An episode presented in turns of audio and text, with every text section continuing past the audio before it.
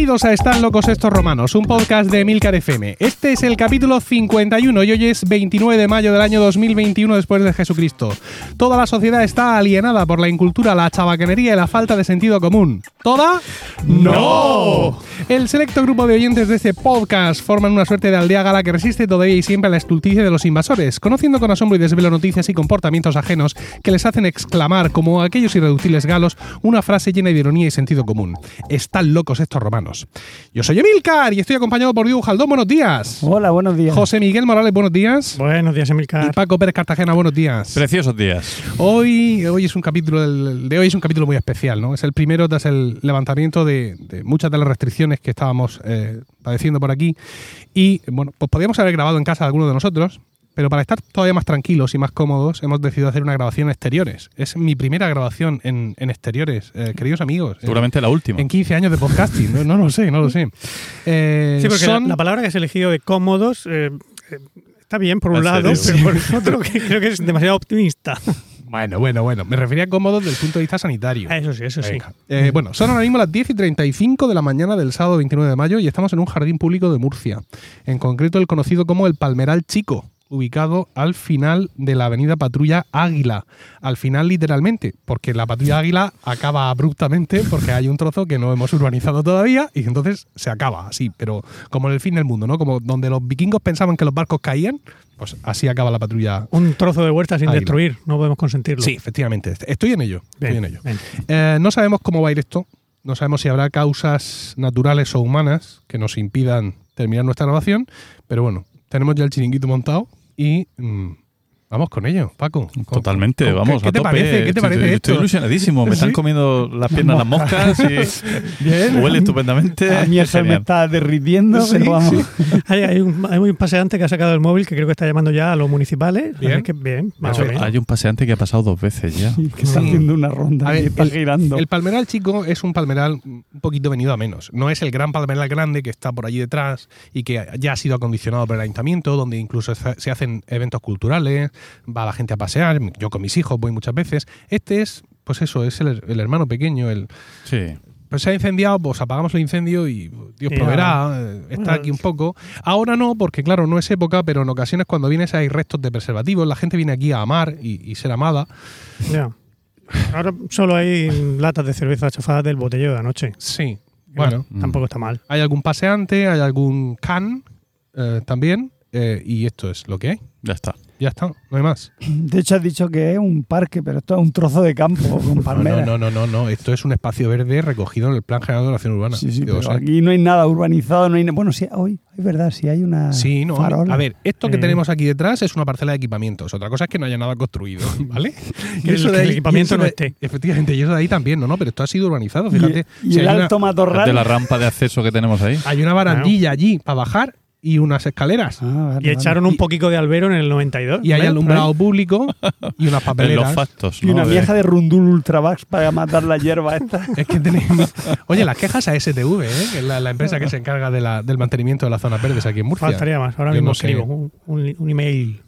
Bueno, pues sí, sí. Eh, eh, eh, de vez en cuando en el urbanismo pues se ilumina una, una luz y entre eso y la, y la responsabilidad penal que te cae en Murcia por tocar una palmera, pues se hacen estas cosas, ¿no? Es decir, cuando, cuando te encuentras un palmeral, pues ya lo conservas y lo encajas ahí porque el trado de las palmeras suele acabar mal. Realmente, oye, una- hay, una mosca por aquí. ¿Es No, hay una, muchas. una. ¿Es posible? Sí. Que con esto no habíamos contado, a lo Sí, mejor, tú ¿no? sí, porque te has puesto no- pantalones largos. Es que yo, yo llevo Tú lo pan- sabías esto. yo llevo pantalones largos mm, pues, Vamos. incluso en mitad de agosto, no sé, yo a en la playa. las piernas mías no, no son, no, yo no soy como José Miguel, que enseguida A mí es que me gustan las sandalias. piernas. Las esas José, yo claro. también lo haría. Tengo unas piernas preciosas. Efectivamente, yo no yo tengo una- un filtro de piernas y entonces pues claro. Ah, pues ya está, ¿tenéis algo más que decir de, de este entorno paradisíaco? No. No. Nada más. Nada más. Pues entonces vamos a empezar con nuestro podcast de hoy y lo vamos a hacer como siempre hacemos, leyendo las reseñas que nos han escrito nuestros los comentarios de las personas desde el último podcast. Quiero empezar por una especial que es una que nos hizo en Evox Antonio Ross al capítulo 48, Capitalinos, que dice, sé que no vais a leer este mensaje, porque no lo envío por vuestros canales de mensajes favoritos.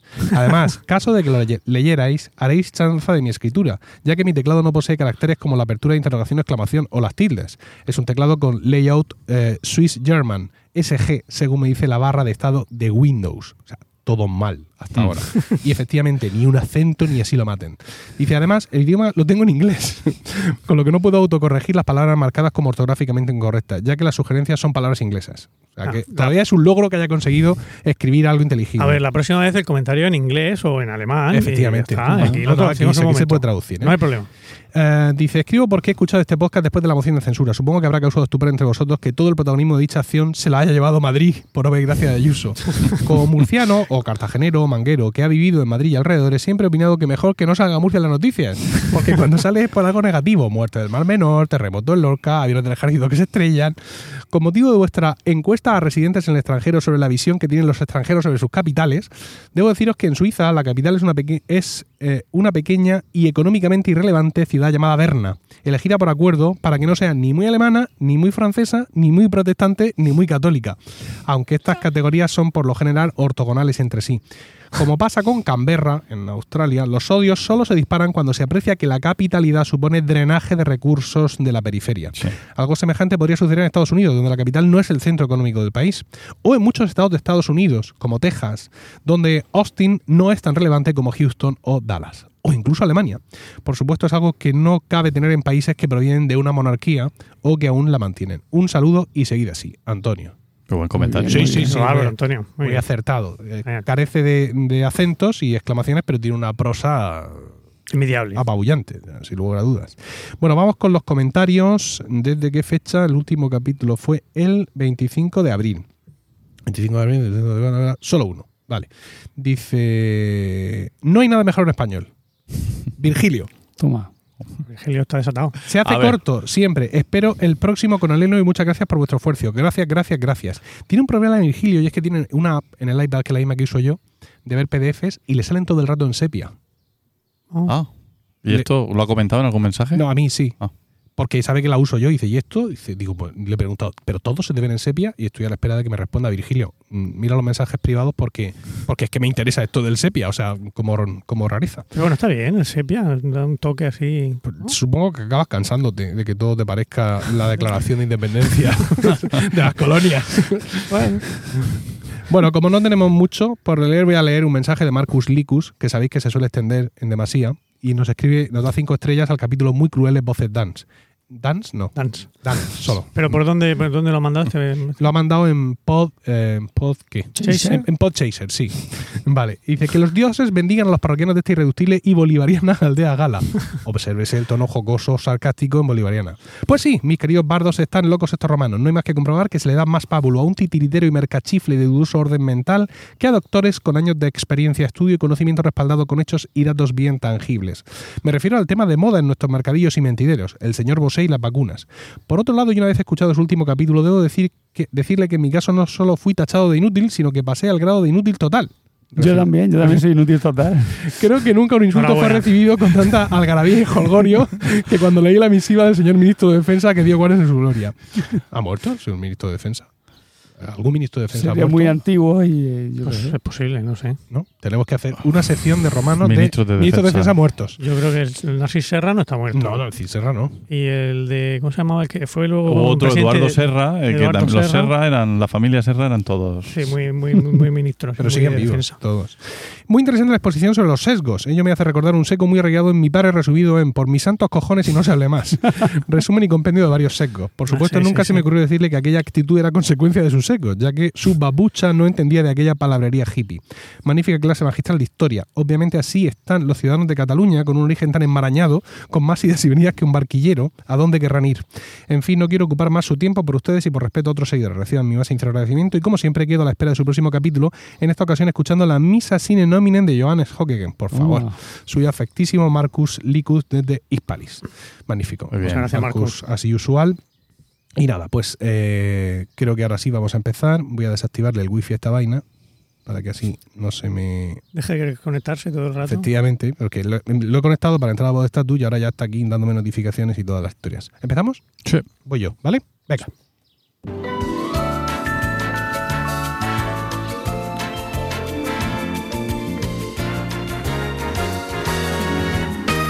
Bien, pues yo quiero hablar de los extranjeros. Hombre, Sí.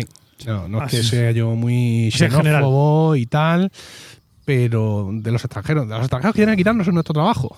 ¿no? Decía, ojalá. Que Decía- vengan, que vengan. de- decía Ro- Ross Geller en un capítulo, cuando se echó la novia aquella inglesa, y le decía, quédate aquí en Estados Unidos conmigo. Y dice, siempre leo acerca de los extranjeros que vienen a quitarnos nuestro trabajo. Tú podrías ser una de ellos. bueno, eh, más bien quiero hablar de fútbol. Ah. La temporada 2020-2021 de la primera división española de fútbol concluyó el fin de semana pasado. Y bueno, ha sido un campeonato inusual, por así decirlo, eh, y accidentado en el que los clubes han tenido que lidiar, por un lado, de contagios de coronavirus, como todo el mundo, tanto de jugadores como de técnicos, como de staff, y por otro lado también numerosas lesiones, derivadas del ritmo inusual de- del torneo. Finalmente, el campeón de liga ha sido el Atlético de Madrid, en un final bastante ajustado que se decidió en la última jornada. Paco, tenemos cierta sensación de amargor entre los madridistas, ¿verdad? Porque se va, se va nuestro maestro, Se va nuestro líder. otra vez sin saber por qué. Esto es una suerte de Camacho, solo que este acaba las temporadas. ¿no? O sea, se va, otra vez te vas, ¿por qué te vas? Eh, ¿Por qué te vas? ¿Vale? Y, y aparte, en el tramo final de liga hemos concedido algunos puntos. Sevilla, Granada, creo. Que, No, Granada. No, Granada se ganó. Granada, es verdad. Fue- Entonces, ¿cuál fue el otro? Bueno, Sevilla sobre todo, ese fue el que más me dolió. Eh, que nos hubieran dado el título. Efectivamente, que al final, cuando lo ven los huevos, se sabe que es macho, que es macho, ¿no? Y si hubiéramos ganado todos los, los partidos, pues también habríamos sido campeones de liga, ¿no? Ah. Pero ese último tramo es del que más te, te acuerdas. Bueno, como fuere. Eh, en el Barcelona también están jodidos. Porque, pero bueno, yo creo que pueden llorar por un ojo. Es decir, ellos iban muchísimo peor que nosotros, al final han quedado terceros y han ganado la Copa del Rey. Porque nosotros no hemos ganado nada. Encima no ha habido torneo Santiago Bernabéu este año, con lo cual ni siquiera ese lo lo hemos ganado. Pero bueno, mm, no vengo aquí a hablar de resultados de- deportivos. Ya he seguido el- la temporada con, con interés, especialmente el tramo final. Y viendo los últimos partidos del Madrid, pensé, aquí no hay muchos extranjeros ahora mismo, pero en plan corriendo, jugando, ¿no? Eh, Yo veía y contaba y no me cuadra esta alineación, ¿no? Entonces me, me fui a ver cuál es la plantilla del Real Madrid y me encontré con que tenemos eh, como extranjeros a Lunin, que es de Ucrania, que es el portero suplente, tenemos a Militao, brasileño, Marcelo, que es brasileño, Casemiro, que es brasileño, Valverde, que es uruguayo, Rodrigo, que es otra vez brasileño, y Vinicius, que es brasileño. Por supuesto, no he contado, digamos, los comunitarios, ¿no? Los aquellos que no son españoles, pero que son de países de la Unión Europea, los cuales, gracias a la sentencia Bosman, pues tienen derecho de libre circulación y trabajo como cualquier trabajador europeo. En este caso tenemos cuatro franceses, Diego José. Madre mía. Claro, así como vamos a ganar la liga en esta vida. Courtois, Varane. No, Courtois es belga. ¿Courtois es verdad? ojo, ah, pues bueno, pues Varane. Que no es lo mismo. Nada que ver, nada que ver. bueno, en Nada fin. que ver. Hombre, Pero yo tú- tuve una novia belga y no es lo mismo. Dios mío. Pero ¿cuántas novias francesas has Diego tenido? aprecia una nacionalidad centroeuropea. A mí me gustan los belgas. Bueno, me gustan, me gustaban los belgas hasta lo de Puigdemont. Habría que preguntarte por qué no tuviste una novia francesa pudiendo. Pues tuve alguna novia francesa. Ah, pues también. Espérate, pues que mire. mire. Bueno, eh, franceses, Varane, Mendy y Benzema, ¿vale? Cross, que es alemán, Modric, que es croata, y Courtois y Hazard, que son belgas, según la Mm. corrección de Diego José. Sí. Alguno me puede decir de memoria, bueno, pues sí, hay muchos extranjeros, pero chicos, lo mismo no han jugado todos a la vez o lo que sea, porque eh, hay un límite, o yo recuerdo un límite de, de jugadores que puedes alinear a la vez, pero también un límite por plantilla, ¿no? Es decir, jugadores que puedes poseer. Entonces, pues efectivamente, según la Liga, la Real Federación Española, el- existe un máximo de 25 jugadores de la plantilla del primer equipo. Y luego, aparte, puedes subir algunos del filial a jugar, también con algunos límites ocasionalmente. Y en primera división, en tu plantilla de 25 puedes tener tres extranjeros no comunitarios. En segunda división, solo dos. Y pueden jugar a la vez todos los que tengas. Te- Tú tienes tres, pues puedes jugar a la vez a las tres. Pero claro, siguen sin salirme las cuentas. Porque en mi lista anterior hay siete. Cinco brasileños, un uruguayo y un ucraniano. Mm. Entonces, yo os he hablado de la sentencia Bobman, que es de 1995, ¿no? La que dio libertad a todos los europeos para jugar en cualquier equipo de la Unión Europea sin considerarles eh, extranjeros, ¿no? Eh, evidentemente, el, que no se les permitiera hacerlo antes contravenía la libre circulación eh, de trabajadores y mercancías que imperan los países de la Unión Europea. Pero resulta que en el año 2000, tan solo cinco años después, se firmaron los acuerdos de Cotonou Cotonou, sí. entre la Unión Europea y, atención, la OEAC. ¿Vale? La Pues que mapa que es la Organización de Estados de África, el Caribe y el Pacífico. Ajá. Sí, ¿Vale? Y, y la órbita baja de Endor. Pero con derecho a remo o sin derecho a remo. Efectivamente. Entonces, estos son 79 países de dichos territorios, unos acuerdos que, por cierto, han sido renovados recientemente, el 15 de abril, y que establecen principios, unos principios comunes que abarcan los siguientes ámbitos prioritarios: democracia y derechos humanos, Julio, eh, desarrollo y crecimiento económico sostenible, cambio climático, desarrollo humano y social, paz y seguridad, inmigración y movilidad. Básicamente, aplicado al fútbol, el acuerdo eh, permite que se considere como comunitarios a los futbolistas africanos. Básico, principalmente. En España, curiosamente, aunque esto es un acuerdo entre la Unión Europea y, y esta asociación, pero no se estaba aplicando al fútbol. O sea, son, están firmados en el año 2000 y en el fútbol no se aplicaban. Y en el año 2007, a petición del, del Madrid y del Getafe, pues eh, se hizo una consulta y dijeron, pero ¿qué no estabais haciendo? No, ahí no- no. Llegó un fax, pero nadie sabía lo que significaba aquello. Bueno, pues hay que aplicarlo. Y a partir de ese momento también eh, se acuerdan. Pero claro, Africanos, pero no no me suena a ningún africano. no, efectivamente. Correcto. Estos Vale. acuerdos de Cotonou eh, se pueden aplicar a los extranjeros de otros equipos, pero no a los del Madrid. ¿Mm? Vamos a seguir para adelante. Existen muchos acuerdos de doble nacionalidad entre algunos países latinoamericanos con Italia y España, en concreto. Esto permite a descendientes de esos dos países conseguir el pasaporte de esas Mm. nacionalidades con un procedimiento abreviado. Así que por ese o por otros motivos, lo que ocurre en el Madrid es lo siguiente. Marcelo tiene la nacionalidad española, obtenida después de cuatro años y medio de estar jugando en el Real Madrid. Supongo que eso es un plazo estándar para que cualquier extranjero No, no es con permiso de residencia y con su trabajo normal obtenga su nacionalidad, ¿no? Digo, No, no, José no, Miguel, no, ¿Tú crees que no. Yo, yo tengo alumnos que han nacido en España, son de origen marroquí Sí. y todavía no tienen nacionalidad española. No me sé, no me sé los plazos, pero sé, mm, es el caso paradigmático de Ara Malikian, famoso violinista libanés que lleva pidiendo la nacionalidad española desde hace no sé cuánto, lleva mm, 12 o 13 años viviendo en España. Y dice, es que No juega al fútbol, no juega al fútbol, lo siento. Lo mismo Marcelo Fuera. tiene algún ancestro por ahí. Y está casado con una española, creo, ¿o no? Sí, sí, no sé. ¿Ahora No. Malikian o Ma- Marcelo? Malikia. Vale. Yo sé que Marcelo es el, el futbolista que más éxito tiene en TikTok. Ah, pues Ahí lo dejo. no sabe más. Casemiro Entonces sí. también tiene la doble nacionalidad. Tampoco sé ni cómo ni por qué. Sé que eh, Casemiro mm, forma parte de la cantera del Real Madrid. Sí, pero vamos, que llegó Fue- ya formadísimo. fue llegó cedido- con 19 años. Sí, fue cedido al Sao Paulo, donde nos lo devolvieron por mal comportamiento. Cuando tú lo ves ahí, es un. Es, un, es un- es verdad, o sea, dentro de lo que son los brasileños, Pues por eso. es un bendito. Claro, efectivamente. ¡Vamos a ir a las fiestas! Es un aburrido. Ah, Vete a-. Europa. Anda. Y tiene también la doble nacionalidad, insisto, no sé cómo ni por qué. Eh, Valverde, uruguayo, Sí. también tiene la doble nacionalidad desde septiembre de 2019 in extremis, José Miguel. O sea, el Madrid en ese momento mm, las tenía muy mal. Sí. ¿Por qué? Porque le sobraban extranjeros. ¿No? Igual, que, más, igual que Vox. más. Igual que a Vox. Entonces, estaban que no lo puedo escribir, a ver qué hago, porque yo he hecho unos fichajes y aquí hay una planificación deportiva y ahora todos estos señores me dicen que no son de aquí y esto no se podía esperar. Entonces, in extremis, en septiembre de 2019 consiguió la nacionalidad eh, española. Bueno, me alegro. Por él. Afortunadamente. Cuanto más españoles seamos, más nos reiremos. Efectivamente. Esto me recuerda también a el rollo de eh, Suárez. Eh, Luis Suárez, Ah, eh, jugador del Atlético de Madrid ahora, bueno, bueno. también tuvo una cuestión como muy estrambótica, como un viaje a Italia muy, muy chungo, Sí, sí, una nacionalización eh, eh, casi Un intento, sin darse cuenta. Sí, como que en la terminal del, aeropuerto, una cosa como muy rara, Ah, ¿no? no, no fue eso. Fue que le hicieron el examen de, de de conocimientos de cultura italiana Sí. y, y le pasaron las preguntas antes. Entonces se descubrió el pastel. Y, y de hecho, Oh. se- eh, parece ser que está la grabación de él haciendo su examen de italiano. Yo no la he visto, pero tiene que ser bonita. Eh, entonces se supo, se filtró y le, le quitaron la, la opción. Sí. O sea que no pudo conseguir la, Ah, me sabe mal, porque a mí Luis Suárez me cae bien. Es muy majo, es un buen zagal. Y a mí no me cae bien. y, y ha sufrido mucho porque ha sido ninguneado en el Barça Sí. y expulsado y, y arrojado a la, a la RUE. Sí. Y entonces ha ido al Atlético de Madrid, donde ha encajado como un guante y ha ganado la liga. Y esto ha sido como una reivindicación para él. Claro, y a mí esas cosas me gustan. Un jugador limpio, un tío. Bueno, eso no. Sano. Eso no, pero.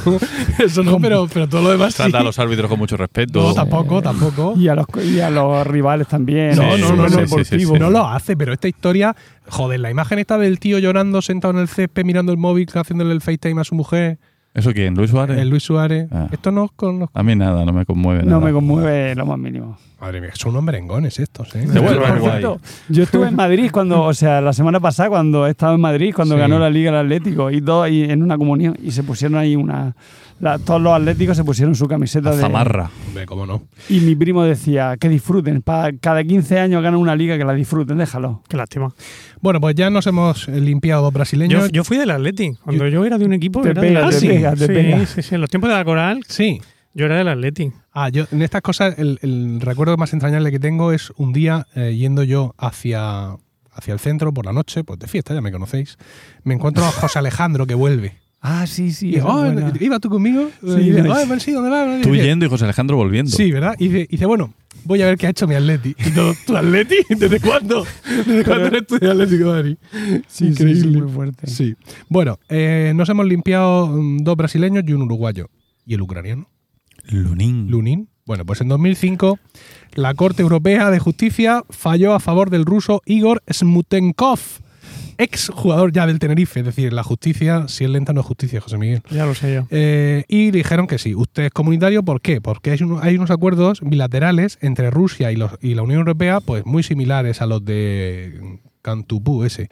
Pues, Cotonú. Vale, pues lo de no, pues unas mercancías, Acuerdos un importar y exportar, todas estas cosas. Y dijo, o sea, puede venir un, un electricista, no puedo venir yo, y la Corte Europea, cuando él ya estaba retirado, ya había echado su panza de futbolista, entonces le dan la razón. Entonces, seguramente por eso Putin invadió Crimea, ¿no? Porque Eh, bueno, cosas bueno. le sientan fatal a Putin. No, porque no se leyó bien el acuerdo. Ya. Dijo, ah, pero esto no era así. Bueno, el caso es que, eh, nada, a la semana del fallo, para evitar un inútil derramamiento de sentencias judiciales, la Comisión Europea salió directamente y dijo, a partir de ahora, los futbolistas mm, pertenecientes o nativos de estados que tengan acuerdos bilaterales especiales con la Unión Europea, pues van a poder ser tratados también como futbolistas comunitarios.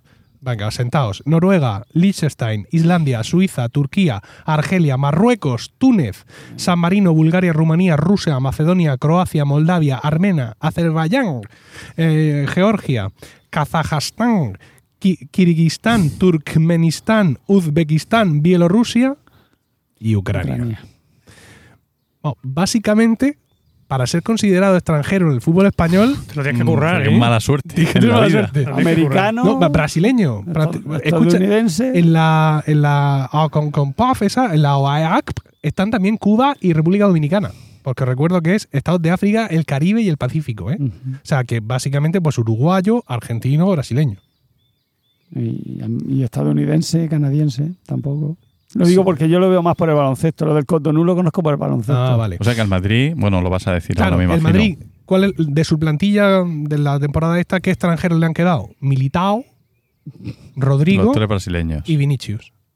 Y Vinicius tiene iniciada la, el papel, le- se le sacó el certificado digital, Sí. ¿no? Porque Ya, ya, ya. dices que así te ahorras colas, le dijeron a, a Vinicius. Entonces, ha iniciado ya todo el procedimiento y esperan en el Madrid, no sé en base a qué parámetros. Deshacerse de él, no. No, que, que para ahora ya al comienzo de la, de la temporada ya Vinicius ya sea español. Está repasándose el subjuntivo para el Sí, examen. le, ¿no? le hace falta, ¿eh? Le hace Pues falta. habla Vinicius, habla que de, de- vamos. O sea, ¿Eh? pues, parece mentira, lleva dos años aquí y habla estupendamente. Ah, si no le hace un gol al arcoiris. Esto es Es así. que en algo hablar- ¿eh? Pero, Pero, hablar, pero ni uno. O sea, es una cosa pobre. A mí me da pena también. No, al- Liverpool pena. sí, ¿eh? Sí. Sí, sí, a mí sí me da Pero todo pena. lo que juega, todo lo que corre y que Dale sea incapaz de meter el más. balón, sea incapaz de meter el balón. Bueno, en fin. Eh, lo de Vinicius, a Madrid le corre prisa, porque estamos en una situación como la de cuando Valverde en 2019. Es decir, ahora nos devuelven a Bale. No me jodas. No, se va a retirar. ¿Sí? Lo ha, lo ha dejado así entrever. ¿Tú crees? Sí, Bueno, tengo esa esperanza. claro, es que tenemos el Brexit. Con lo cual, Ups. ahora los jugadores ingleses ya no son comunitarios. Hombre, otros extranjeros, por fin. Efectivamente, ya tenemos otro extranjero. Y luego tenemos eh, otras dos cosas que nos han pasado y es que tenemos otro brasileño más, que se ve que nos hicieron un precio en su Ah. momento, que es Rey, Reinier, que lo pusimos en el Castilla para que espumara. Y exactamente igual hicimos con Cubo, japonés. Pero claro, estos dos jugadores han sido fichados para estar en la primera plantilla y ahora vuelven a la primera plantilla. Y otra vez, pues llega el momento de ver cuántos somos, a cuánto tocamos, qué descarte hacemos y cómo va este tipo de cosas. Renier tiene cesión en el Borussia Dortmund. Ha estado un año y no sé si va a estar el segundo también. Pero bueno. Bueno, centrándonos en esta plantilla de temporada, eh, eran 22, aunque hay un máximo de 25, eran 22 jugadores los que el Madrid escribió como primera plantilla y tenemos tres franceses, cinco brasileños, un ucraniano, un uruguayo, dos belgas, un alemán, un croata y ocho españoles. Hablando como hablaría mi abuelo Trinidad, 14 extranjeros y 8 españoles. En la temporada 81-82, de 23 jugadores, había 21 españoles, siendo los extranjeros el alemán Stilicke y el inglés Cunningham. Mm. Ujú. Diez años de después, yo. temporada 91-92, de una plantilla de 23 jugadores, 19 españoles. Ya teníamos cuatro extranjeros. Teníamos al brasileño Rocha, al rumano Hagi, al mexicano Hugo Sánchez y al croata Prosinecki. Buah, vaya tres. El único que se salva es Hugo Sánchez. Diez años después, una situación muy parecida, 2001-2002, ¿vale? Pero aquí lo que pasa es que había muchos comunitarios. En estos momentos, 2001-2002, y teníamos, por ejemplo, a Makelele, a Zidane, Mm. a eh, McManaman y a alguien más, pero he copiado mal el nombre. Por aquí, Digo, no creo que sea Digo. Figo. Figo, Figo, Figo. Figo, Figo, vale. Y eh, 10 años después, 2011-2012, tenemos de, de- de 23, 8 españoles, Madre igual mía. que hoy. Pero ojo, porque de esos 8 españoles, la alineación titular promedio del Madrid había 4 españoles. Y la alineación titular promedio del Madrid de, de, este, de esta temporada que acaba son 3 españoles los que hay. La promedio, pues ya sabéis, ¿no? quién más o menos, a quién ha salido más veces de titular. Es curioso porque en este declive del Producto Nacional, eh, evidentemente centrados en el Madrid exclusivamente, se ha producido un auge de la selección. Hemos ganado una Copa de Europa de Naciones en 2008, el Mundial en 2010 y la Copa de Europa de nuevo en 2012. Claro, si te vas a la alineación de la selección española en la final del Mundial de 2010, te encuentras con que hay siete jugadores del, del Barcelona, tres del Madrid y uno del Villarreal. Es decir, que ese ocaso que podríamos suponer paralelo en todos los grandes clubes de Producto Nacional, eventualmente en el Barcelona en una época no fue así. Porque eventualmente pues se encontraron con un producto eh, de su cantera interesante, como le sucediera al Madrid en la generación de Butragueño, Michel, Martín Vázquez y, y todo eso. Pero claro, esas cosas son coyunturales. Si tú analizas, igual que he hecho yo, la plantilla del Madrid, del Barcelona o de los grandes clubes extranjeros, en cada liga hay unas reglas distintas, la cosa es parecida. Entonces, eh, ¿qué sentido tiene que los clubes se sigan llamando con el nombre de las ciudades? O sea, ¿qué, qué- qué- importa esto, no? O sea, mm, este es el fútbol, el fútbol que soñábamos, Paco. ¿Es, es esto lo que queríamos? Mm, Sí, claramente sí. Sí, Sí, realmente. Fútbol sin fronteras. perfecto. Y Es con esto acaba mi... No, no sé, no es- eh, a mí me decía Carlos Rafael Pérez que el fútbol, eh, director de coro, conocido nuestro, que el fútbol había sustituido a la guerra. Que claro, que ahora tú ya no podías irte a la guerra contra la ciudad al lado porque estaba muy mal visto. Pues entonces lo que hacías es ir al partido de fútbol a ganarles, a gritarles y a humillarles. Sí. Y nos estamos cargando esa, ese Nos valor, estamos- ese sí, valor sí, añadido, ¿no? Pero en toda la volver a guerra, la ha habido- guerra. Ha habido, mercenarios, o sea que. Los las Kenet de suizos, los, los, los alemanes en, en los tercios españoles, eso no tiene que ver. Pues aquí igual. Ya, Pero es que aquí son más los mercenarios que los, que los locales. Pero bueno, uno es de donde pase, no de donde nace. También hace Ah, bachillerato. tú te refieres a estoy en el club de mis sueños, beso el escudo, siempre Claro. desde pequeño. Siempre quise. Quise ser del Madrid, foto tuneada con Photoshop donde se le ve con la camiseta del Madrid, no del año que él era niño, sino del año actual. Todo eso. Todo eso. Todo Toda es esa- ideal. Toda, es esa ideal. mierda, toda esa mierda nos la vamos a seguir comiendo. Por supuesto que sí. Pues Yo es que prefiero que no. Yo prefiero que venga un tío y diga, jo, me han pagado una fortuna y vengo aquí a ganar títulos. Y en cuanto esto a- afloje, me A largo. ver, eh, O sea, si es curioso que el Madrid mm, se gasta un dineral en la cantera, para vender, para exportar jugadores. El caso de Ak- Akraf, este que está triunfando en el Inter de Milán y que ahora lo va a fichar el PSG seguramente. eh, y prefiere luego el gastarse el dinero en, en fichar jugadores que seguramente son peores. Y yo y esto tiene que tener unas lógicas mm, de mercado, de marketing internacional, no lo sé. O, o de rapidez, de ir a buscar el producto cuando ya está. Pero es que a veces te traes jugadores de fuera que, Sí. que no dan el nivel.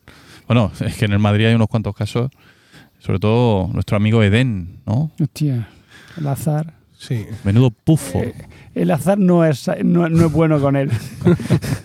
Siempre tiene mala suerte. No, pero no solo eso. Es decir, eh, hemos sacado fuera a Reguilón y hemos fichado a Mendy. Bueno, Mendy es muy bueno. Mendy muy bueno ahora. Es mejor que Reguilón. Ahora, al final ya. Que, que- que en final, si No. tiene 24 años, Los, Mendy. los primeros partidos, mm, Paco. Ah, O sea, la no. primera mitad de la, de la liga entera. Hombre, la final de la temporada. Bueno, eh, el final de la temporada pasada fue bueno y esta temporada, mientras ha jugado, ha estado bien, Mendy. Lo que pasa es que últimamente estaba mal de, de forma, no es por defenderlo, pero es un buen jugador, ¿eh? Bueno, Yo que, pero merecía el la. Reguilón es bueno también, pero el mejor es el que pero viene. la, en- diferencia, la diferencia. Vamos a, entonces vamos Sí. a liar aquí. La diferencia te merece la pena, y, insisto, mo- hablamos en general. O sea, la diferencia entre lo bueno que es Reguilón, que es un producto tuyo de la cantera, y lo bueno que es Mendy, ¿te merece la pena de soltar la pasta? Porque yo creo que no. O sea, si dices tú no, es que mira, me he quitado a Reguilón y me he traído a Robert, al Roberto Carlos de turno. Sí, evidentemente sí, porque, en fin, si Sí, te lo sí. puedes permitir, sea el equipo que sea, ese cambio lo tienes que hacer. Pero cuando no, cuando no, ¿qué sentido tiene, qué sentido tiene todo esto en el fútbol en general? Porque esto escala. Es decir, también ocurre en los clubes más pequeños. No tienen tanto dinero para fichar grandes estrellas, pero te aparecen un montón de jugadores que dices tú, seguro que hay uno del pueblo, ¿sabes? Que, lo hace mejor que este. Yo muchas veces, viendo los partidos del Madrid, he tenido la sensación de cuando han alineado estas defensas de circunstancias, que salimos mi padre y yo ahí, mi padre, para los que no lo sepáis, va en silla de ruedas, y hacemos el mismo papel. Y con mucho más entusiasmo. Sí, sí, sí. Sí, es lo que te decía, que no se entiende muchas veces. Y, y los mejores jugadores españoles ahora mismo están jugando fuera. Fuera. Están jugando fuera. Pues nada. Entonces, quizás esto explica el hecho de que José Enrique no haya, perdón, Luis Enrique no haya, no haya convocado a ningún jugador del Real Madrid para la selección. Hombre, no es que eh, al final es una cuestión, digamos, estadística. Es decir, si tú realmente de la plantilla del Madrid hay solo tres que son mm, Seleccionables. sí. Seleccionables Y, y por- dos, o sea, seleccionables de que- por calidad y Por- rendimiento y están lesionados. y están lesionados, pues no sé. Claro, Reguilón tampoco ha ido, ¿no? No, re- pero No. sé que Reguilón, eh, siendo, no siendo un mal jugador, no es, es de lo mejorcico. No, dicen que lo dejaron ir porque el bueno bueno es, es, el que viene ahora. el chaval este de la cantera que ha Sí. jugado también unos partidos. Como es Carlos Martínez o Sí, Carlos. Carlos Martínez. Pero por ejemplo, este que se fue al Atlético de Madrid, que Llorente. es el Llorente, yo creo que no es mucho peor que Valverde, e incluso yo creo que es mejor que Valverde. Sí, pero, pero lo que está haciendo en el Atleti no lo hacía en el Madrid. El- ese tipo de juego ofensivo y tal, eso no lo hacía. Pero ¿por qué no le dejaría? ¿O porque no lo Nadie se le pondrían a hacer ocurrió, eso? se le ocurrió a Simeone ponerlo a jugar así. Bueno, como fuere, está claro que el fútbol, si os dais cuenta, las cifras que he dicho, eh, nos hemos centrado en Madrid, los cambios de 10 en 10 años son increíblemente radicales, ¿no? Del 81, aparte de normas y tratados internacionales diversos, ¿no? Del 81 al 91, 2001, 2011 y ahora ya 2021, es decir, la, cosa ha, ha cambiado, ha cambiado mucho. Me recuerda también un poco a mí al, al- al asunto político, ¿no? Eh, ¿Por qué en ocasiones surgen partidos como aquí en España Teruel existe? Porque están hasta los huevos de, ahondando alternancia en sus votos, decir, ostras, pues el PSOE no me hace caso, le voto al PP, que eso no lo hace todo el mundo ni de coña, ¿vale? Pues ven que siguen sin ponerles lo suyo.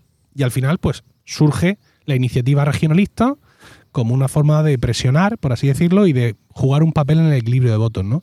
No sé si el fútbol tiene cabida para este tipo de cosas o todo lo contrario, ¿no? O salen clubs, por ejemplo, como el Dux Internacional, que aun con sede en Madrid, es un club de hoy, es un club moderno, es un club multimedia que echa sus partidos por Twitch y, que, bueno, pues sí, tiene su sede en Madrid, pero por ejemplo ahora ha comprado una, un equipo de fútbol femenino de, segunda división y el que ha comprado es el de Logroño. No ha buscado uno en Madrid porque le da un poco igual, ¿no?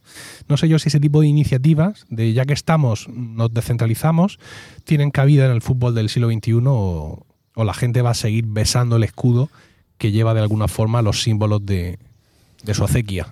Y eh, el, el ejemplo paradigmático de- del nacionalismo futbolero, por lo menos aquí en España, ha sido el Atlético de Bilbao, el Atlético de Bilbao ¿no? Sí. Que, que- que no siguen con el mismo plan. Siguen, pero siguen. No sé, que estoy muy desconectado con este tema. Siguen, siguen. Pero bueno, solo pueden venir franceses de allí del, del País Vasco francés. de- ¿cómo, es eso? Sí. Navarro, Riojano y. Riojano, de- de la sí, gran cualquiera Herria, que ¿no? se haya formado en la cantera del Atleti, aunque sea de Murcia.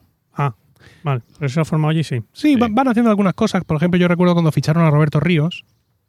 No sé si Sí. allá hace muchos años, ¿no? Sí. Roberto Ríos, hijo de, Eusebio Ríos. de Eusebio Ríos, eh, muy relacionado con el Real Murcia. Que lo que pasa es que le pilló allí el parto a la señora, porque estaba Sí. allí Eusebio Ríos trabajando. Y, y decían, los más, los, los más auténticos, decían que invitaban a todas las mujeres españolas que estuvieran en cinta a ir a Bilbao a dar a luz.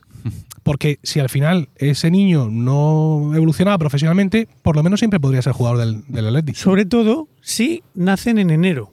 Que este es un dato que estoy todo, intentando, todo el rato intentando meter aquí y ya he encontrado la oportunidad. Como que en El otro día leí un, un artículo de Kiko Llaneras, el del país, que han- hay un estudio Ah, sí. estadístico que dice que si naces en enero tienes el doble de probabilidades de terminar siendo prof- mm, futbolista profesional que si naces en diciembre. Pero el doble, ¿eh?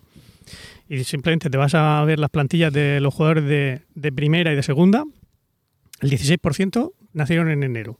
Apenas el 6, el, bueno, no, el 16 era el 13 me parece. Y el 6 en diciembre. Eso puede tener Así, su ¿eh? sentido, ¿no? Porque en categorías inferiores todavía hay mucha diferencia Claro, entre eso- un niño de enero y un niño de septiembre. Eso Y se, y hombre. se desaniman los de diciembre, ¿no? No, porque los de enero los patean, y Los los, los- los lesionan. Ah, No. Qué malos son los de Sí, enero. Ah, bueno, de enero, los entrenadores, junio. los entrenadores les hacen más casito a los otros porque meten más goles, Sí, en fin, sí, eso, eso luego te marca. A mí me Claro. pasó. Yo es que soy de septiembre. Mi hijo es de diciembre y por eso no ha llegado. Claro. Es por eso. Pues ya está. Pues que eh, nos dejas ahí un poco con, Sí. la, con la duda, no hay una respuesta a tu pregunta. no, no la hay. Es que, mm, claro, hay grandes nombres, grandes marcas, clubes que están como muy establecidos con el nombre de su ciudad o con su localismo y no parece que, que eso se pueda... ¿No? Nah, yo creo que el, el fútbol, si, si para seguir adelante y no hundirse en- económicamente, la idea esta de la Superliga Sí, debería andar por ahí, que es un tema también para hablar despacio, ¿no? Pero el- la UEFA no puede seguir con la dictadura que tiene, controlando todas las competiciones, esquilmando, en fin, este, usando a los jugadores, machacándolos a partidos para sacar más dinero y, y los clubes pagando con lesiones, claro. sí, pero tú tampoco le puedes pagar, como el Real Madrid va a hacer, 10 millones de euros al año a Alaba. 12, ¡12! sí. Pero ha venido gratis, ¿eh? Que al final cuesta menos que otros. Ya, pero... 12. Le pagan 12 porque ha venido gratis también. Pero bueno, es igual. Y- y sí, es un disparate. Es un disparate. Es un Es disparate. que no lo genera. no lo generas y más ahora. Pero que, o sea, que hay unas cuantas cosas ahí que o arreglan si- o hacen una NBA y entonces el fútbol ya deja de tener bueno, Sí. vínculos afectivos y se ¿Qué convierte en un puro eso? negocio. Franquicias. Es decir, pues, eh, tú que estás aquí, ahora te compro, la, compro tu licencia y me la llevo no sé dónde. Eso, por ejemplo... Pero eso ha pasado aquí. Sí, ¿no? pero en segunda vez. Eso- todo, todo ese tipo de, de- de historias, ¿no? Sí, se ha, se ha- se ha hecho esas compras, pero no a, a gran nivel. Porque, porque no, porque te, te- te echan al río del pueblo. Claro. Y, eso, y es en el fondo eso es lo que pretenden con la Superliga. La. Superliga sería una NBA, una élite de equipos a la que se podría acceder. Algunos, cada año dejarían entrar algunos que volverían a salir si no daban el rendimiento adecuado y el resto, los grandes de toda la vida, pues esos estarían ahí instalados. Entonces sí, que se queja mucho la UEFA, se rasga las vestiduras, ¿no? Esto es un ataque al fútbol de base porque así la gente no va a tener ilusión por, ¿no? Todo el lo- mundo... Lo que le ha importado a la UEFA al fútbol de Sí, base, sí, no, a la a la UEFA le da todo igual, pero bueno, pero eh, han ganado esa batalla por eso, porque han conseguido movilizar un poco a las aficiones, engañar, medio engañar a la gente. Sí, yo lo que no entiendo es por qué las aficiones han sido tan virulentas contra sus propios clubes. No, no, han sido algunos. O sea, esto es- la UEFA paga algunas peñas y dice, Ah. oye, esto hay, que- aquí hay que dar caña. Entonces se van a las 500 a hacer jaleo en las puertas del estadio y los directivos que en el fondo estarían deseando desmarcarse del proyecto porque les parecía demasiado arriesgado, pues han dicho, ay, no, no, que nuestra afición no quiere decir que, que en el fondo no había ganas de, de lío, me parece a mí. Bueno, pues nada. Hemos hecho un repaso incluso a la situación actual del fútbol, cosa que no esperábamos. Eh, y vamos a seguir. Eh, vamos a seguir con, con quién? ¿Con José Miguel? Sí, sí, pues venga. sí. Esto está en su sitio. Le está dando mucho el sol a la mesa esta, ¿eh? No sé yo si. Sí, a esta cabeza también. Sí, nos no. movemos. a No, ti no. no, no, Nos no. movemos. A mí me da el sol, pero aguanto, aguanto. Ah, yo aguanto también. La gorrica, Diego, Bien, si es que la gorrica Venga, vamos con José Miguel.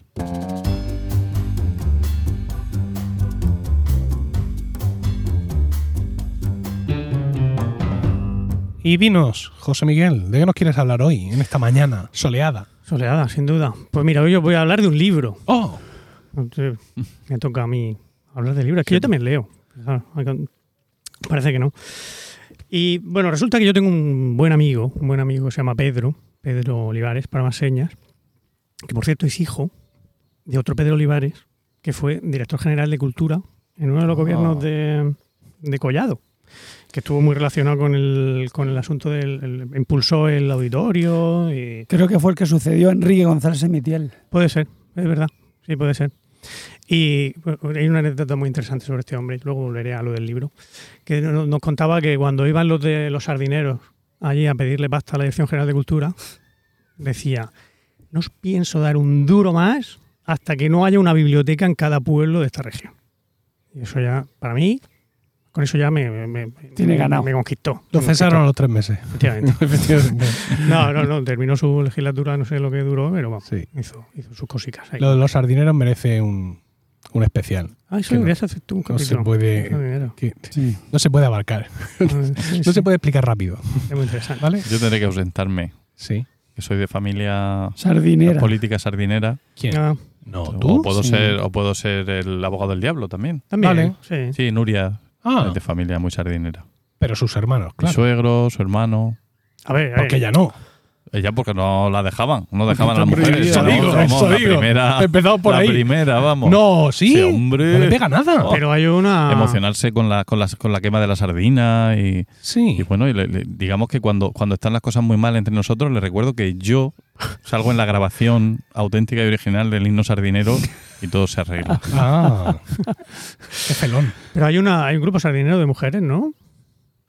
No hay uno. Ah, bueno, como hace dos sí, años que no tenemos algo, entierro, hicieron ya algo, no sí, hicieron algo, pero no sé A ver, qué acabó que, la cosa. que ni yo, bueno, yo a lo mejor un poco Y sí, regalan. pero ni este, ni este señor eh, están, estamos en contra del, del entierro de la No, no, sardina. no. Él lo que decía que no iba a dar un duro más, que no iba a aumentar el presupuesto, que Sí. ya era bastante gordo, Mm. es que se lleva de cultura. el- Venga, que no queremos hablar sardina. con los sardineros y nos estamos liando. Y las Sí. sardinas regalan, regalan calzoncillos como los sardineros que regalan braga y regalan tanga a la muchacha por A la ver, calle. Por favor, que José Miguel ha venido a hablar de su libro. Eh, Ah, perdón, perdón. Efectivamente. Bueno, volvemos al hijo de este señor, a Pedro Olivares Jr., Sí. Que pues tiene la sanísima costumbre de cada 23 de abril y cada 11 de noviembre pues hacer un no exactamente una recomendación, pero nos habla de los libros en abril que le han gustado durante durante ese año y eh, el 11 de noviembre es por Santa Cecilia de, de la música. Que de esas fechas tan concretas. Porque 23 de abril. 23 Lo de 23 lo abril entiendo, es el porque con los de- dedos de las manos, los dedos de los pies. No, idiota. Por el nacimiento de, de Cervantes. ¿eh? Que no, hombre, que no. No por eso. Eh, pues no es por lo que yo digo. Por la de la mano. Venga. Dios mío. Espera, voy a, voy a cambiar de tema. Voy a hablar de tetas y culos. Has empezado tú mencionando los sardineros. Ahí ya nos, ha- nos has de- desbalanceado. Es verdad, os he puesto, os he puesto en, en mal tesitura. Eh, pues eso. Y el, el 11 de noviembre, para el que no sepa, es Santa Cecilia. Bueno, de hecho es el la patrona- 22. Ah, bueno, Sí, eso el es 22, Perdón, perdón, es verdad, el 22. Es que es el 22 cuando lo hacen. Vale, sí, lo siento. Es que ya sé que el santoral y yo no, no nos llevamos. eh, Cae de pie. Bueno, pues eso, que este hombre siempre nos hace sus, digamos, recomendaciones para no liarla. Yo siempre le respondo con alguna mía porque el, el tema de la música antigua no, no lo trata tanto. Él es más de Beatles y cosas de estas. Y, y- y yo pues le respondo con un motetazo. O cuando recomienda algún libro, pues el último libro que, que- que yo le, le respondí, digamos, pues fue el, el que me estaba leyendo en ese momento, que era eh, Vestido de novia, de Pierre Lemaitre. Lemaitre, ¿lo he dicho bien? ¿Mm? Le Maitre, en francés. Una novela negra. Esa te gustaría a ti, Diego José. Sí, el caso es que lo tengo y pensaba que era de que era de amorío y no. ¿Qué va? ¿Qué va? Está chulísimo. Está bien, para mí Está tengo que muy leer. bien, El próximo voy a leer. Jurado. Es, es nigérrima, nigérrima la novela. No, muy bien, muy chula. Bueno, pero dejemos de hablar de la, mi respuesta cuando en realidad lo que yo quiero hablar es de lo que él propuso, que es eh, un libro que se llama eh, el, el universo en un junco. Infinito. El infinito, coño, es que escribí un universo y es infinito. El infinito en un junco.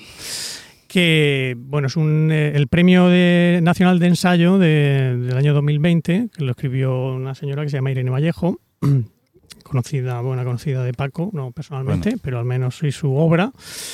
Y bueno, es una. Es, ¿Es una señora que es bibliotecaria? eh, No. Es filóloga. Señora y- que es filóloga y vive de escribir. Vive, vive de escribir, ni- Ah. ni, siquiera es profesora de, No. de, de- de griego ni nada de eso, es filóloga clásica. O sea, filóloga de toda la vida, ¿no? Sí, O lo sea, que viene siendo un filólogo. un filólogo. Filólogo profesional, Profesional. exactamente. Que es, que es ella y otro. ¿no? Eh, seguramente, sí, no creo que Humberto Eco, que murió. No. Eso solo queda ella. Se lo queda ella ya. Bueno, pues sí, el, y yo la verdad es que ensayos, me he chupado cientos de ensayos, pero la mayoría de ellos estaba este señor de aquí de mi izquierda moviendo los brazos, ¿no? Pues Yo lo que es leer, leer ensayo, poco, poquito. No sé si vosotros sois más de... No. Últimamente un poco más, sí.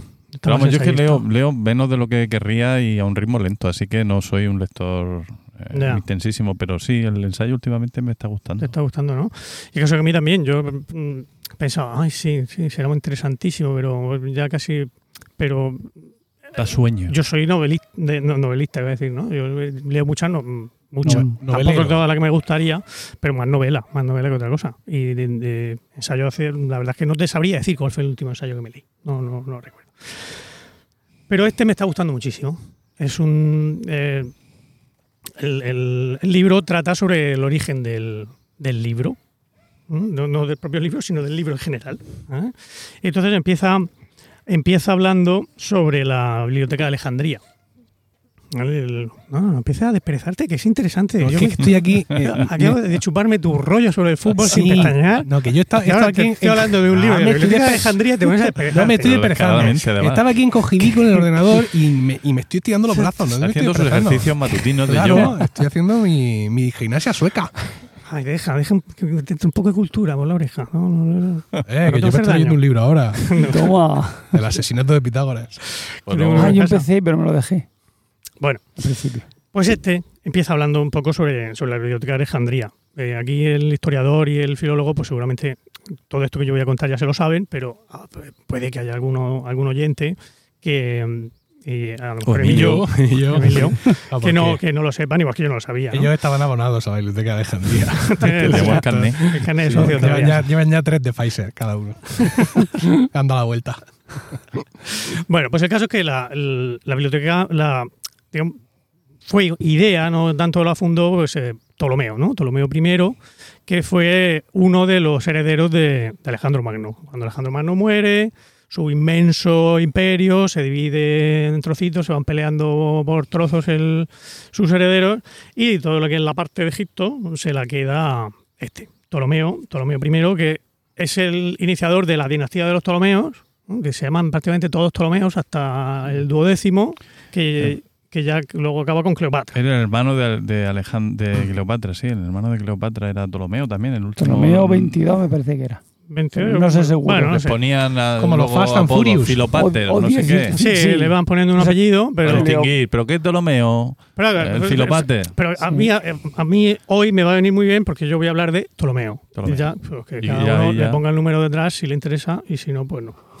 Exactamente. Yo no me lío. Era Ptolomeo. Apunta también en la lista de temas distinguir los Ptolomeos. Sí, sí, sí, El- sí. sí. Ptolomeo, desambiguación, ¿no? como dice de la. Wikipedia. Bueno, pero, eh, pues todo esto, son- el- esta mujer pues, va contando anécdotas, ¿no? Cosas que mm, relacionadas con Alejandro, cuenta bastante sobre la historia de, Alejandro, sobre la forja del imperio, sobre la- su destrucción.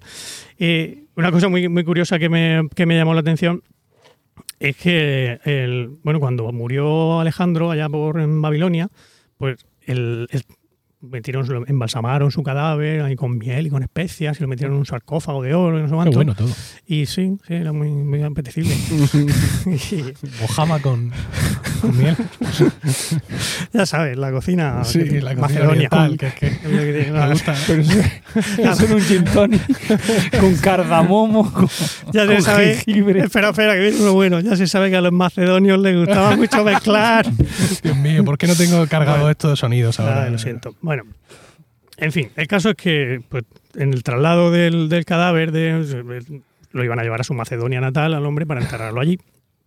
Y, pero Ptolomeo dijo, "Ah, quita, quita. Hay Esto- mucho follón. Aquí hay, Déjamelo aquí un momento. aquí, aquí hay mucho oro, y Aquí aquí, hay esto, aquí, aquí va a haber turismo, ahí van a venir los turistas aquí a Alejandría.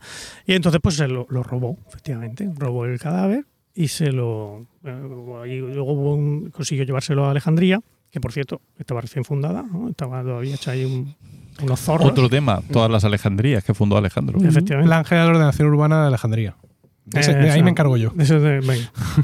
Otro para ti. Y, y bueno, que hubo eh, el comandante que estaba al mando de- del, del ejército que, que cu- que, mm, custodiaba el cadáver de Alejandro, bueno, pues montaron ahí una guerra para intentar traérselo, pero fue un desastre. Incluso los propios soldados de, de ese comandante pues se rebelaron contra él y acabaron linchándolo. En fin, el caso es que el, el- el cadáver de la momia de Alejandro pues acabó en Alejan- de Alejandría Que es donde debe de estar la momia, en Egipto. Efectivamente. Y si te llamas Alejandro, pues tienes que estar en Alejandría, obviamente. No, no cabe duda. Donde se dice también que muchos años después, Augusto, el emperador Augusto, fue a visitarlo, fue a visitar Alejandría y, y, eh, fue a ver la, la momia de, de Alejandro e incluso pidió que se podía tocarla. Estaba ahí en su urna. Qué allí, horror. ¿no? Y A ver si se le pegaba algo. si el emperador romano, pues, sí, hombre, Pues venga. venga, a ver, lo que quiera. Y parece ser que fue a darle un beso y le rompió la nariz, No Que- puede ser. que es lo que tiene esto de mesar momias, que al final pues, te quedas con trozos. Pero bueno, en fin, yo ya, a ver, esta- yo ya he dejado clara cuál es mi fuente. Mi fuente es el, El infinito. el infinito en un junco, así que las preguntas a la señora Vallejo. Yo, y también viene su, todas sus fuentes ahí en el libro al final, así que yo no me voy a preocupar más por la por la veracidad de la de- hasta, hasta qué No. punto son datos contrastados históricamente, hasta qué punto son leyendas, y, en fin. Por eso yo me leo el asesinato de Pitágoras y no tengo ninguna duda al respecto. Efectivamente, no tienes problemas con Porque eso. además fue asesinado Pitágoras. No, no tengo problema. Ah, no me cuentes el final. Hombre, sí. Pues si se llama el asesinato de Pitágoras, no tiene mucho. Ya, pero es que de momento no. Y como el mismo autor Lo que tiene, voy a decir es cómo. tiene Lo que el asesinato cómo. de, tiene el asesinato de Sócrates, el asesinato de no sé qué, tiene, es como una saga de Va novelas. asesinando. Pues yo pensaba que era una forma de hablar. Lo asesinaron con un cartabón. Es como de, jo, macho, me han matado. No, no, me- no me has matado, ¿no? Pero mm, me has supuesto un, un, Sí, un gran que era un decir, un decir. Sí, ¿no? Ah, ahora yo no me lo leo. en sentido figurado. Sí. Bueno, el caso es que eh, pues el, este hombre, pues el Ptolomeo, pues tenía mm, pues, mucha admiración por Alejandro, quería imitarlo en muchas cosas, y una de las cosas que pensó, dijo, pues voy a traerme a Aristóteles, que había sido el maestro de, de Alejandro, a que eduque a mis hijos también, ¿no? Porque... Pero ¿Quién, cuando quién, fueron... quién? ¿eh? Ptolomeo, Ah, Ptolomeo. ah. Ptolomeo primero. este sí Pensaba está que era claro. Augusto, digo, tío. No, no, no, no, La no, momia no, será. no, volvemos, no, no. Ah, Augusto vale, se limitó No, a tampoco- romperle la nariz a la Vale, momia vale, y ya vale. sale la historia. Tampoco estaba Aristóteles para muchos viajes. No, eso, Espera, espera, sí. espera, espera un momento.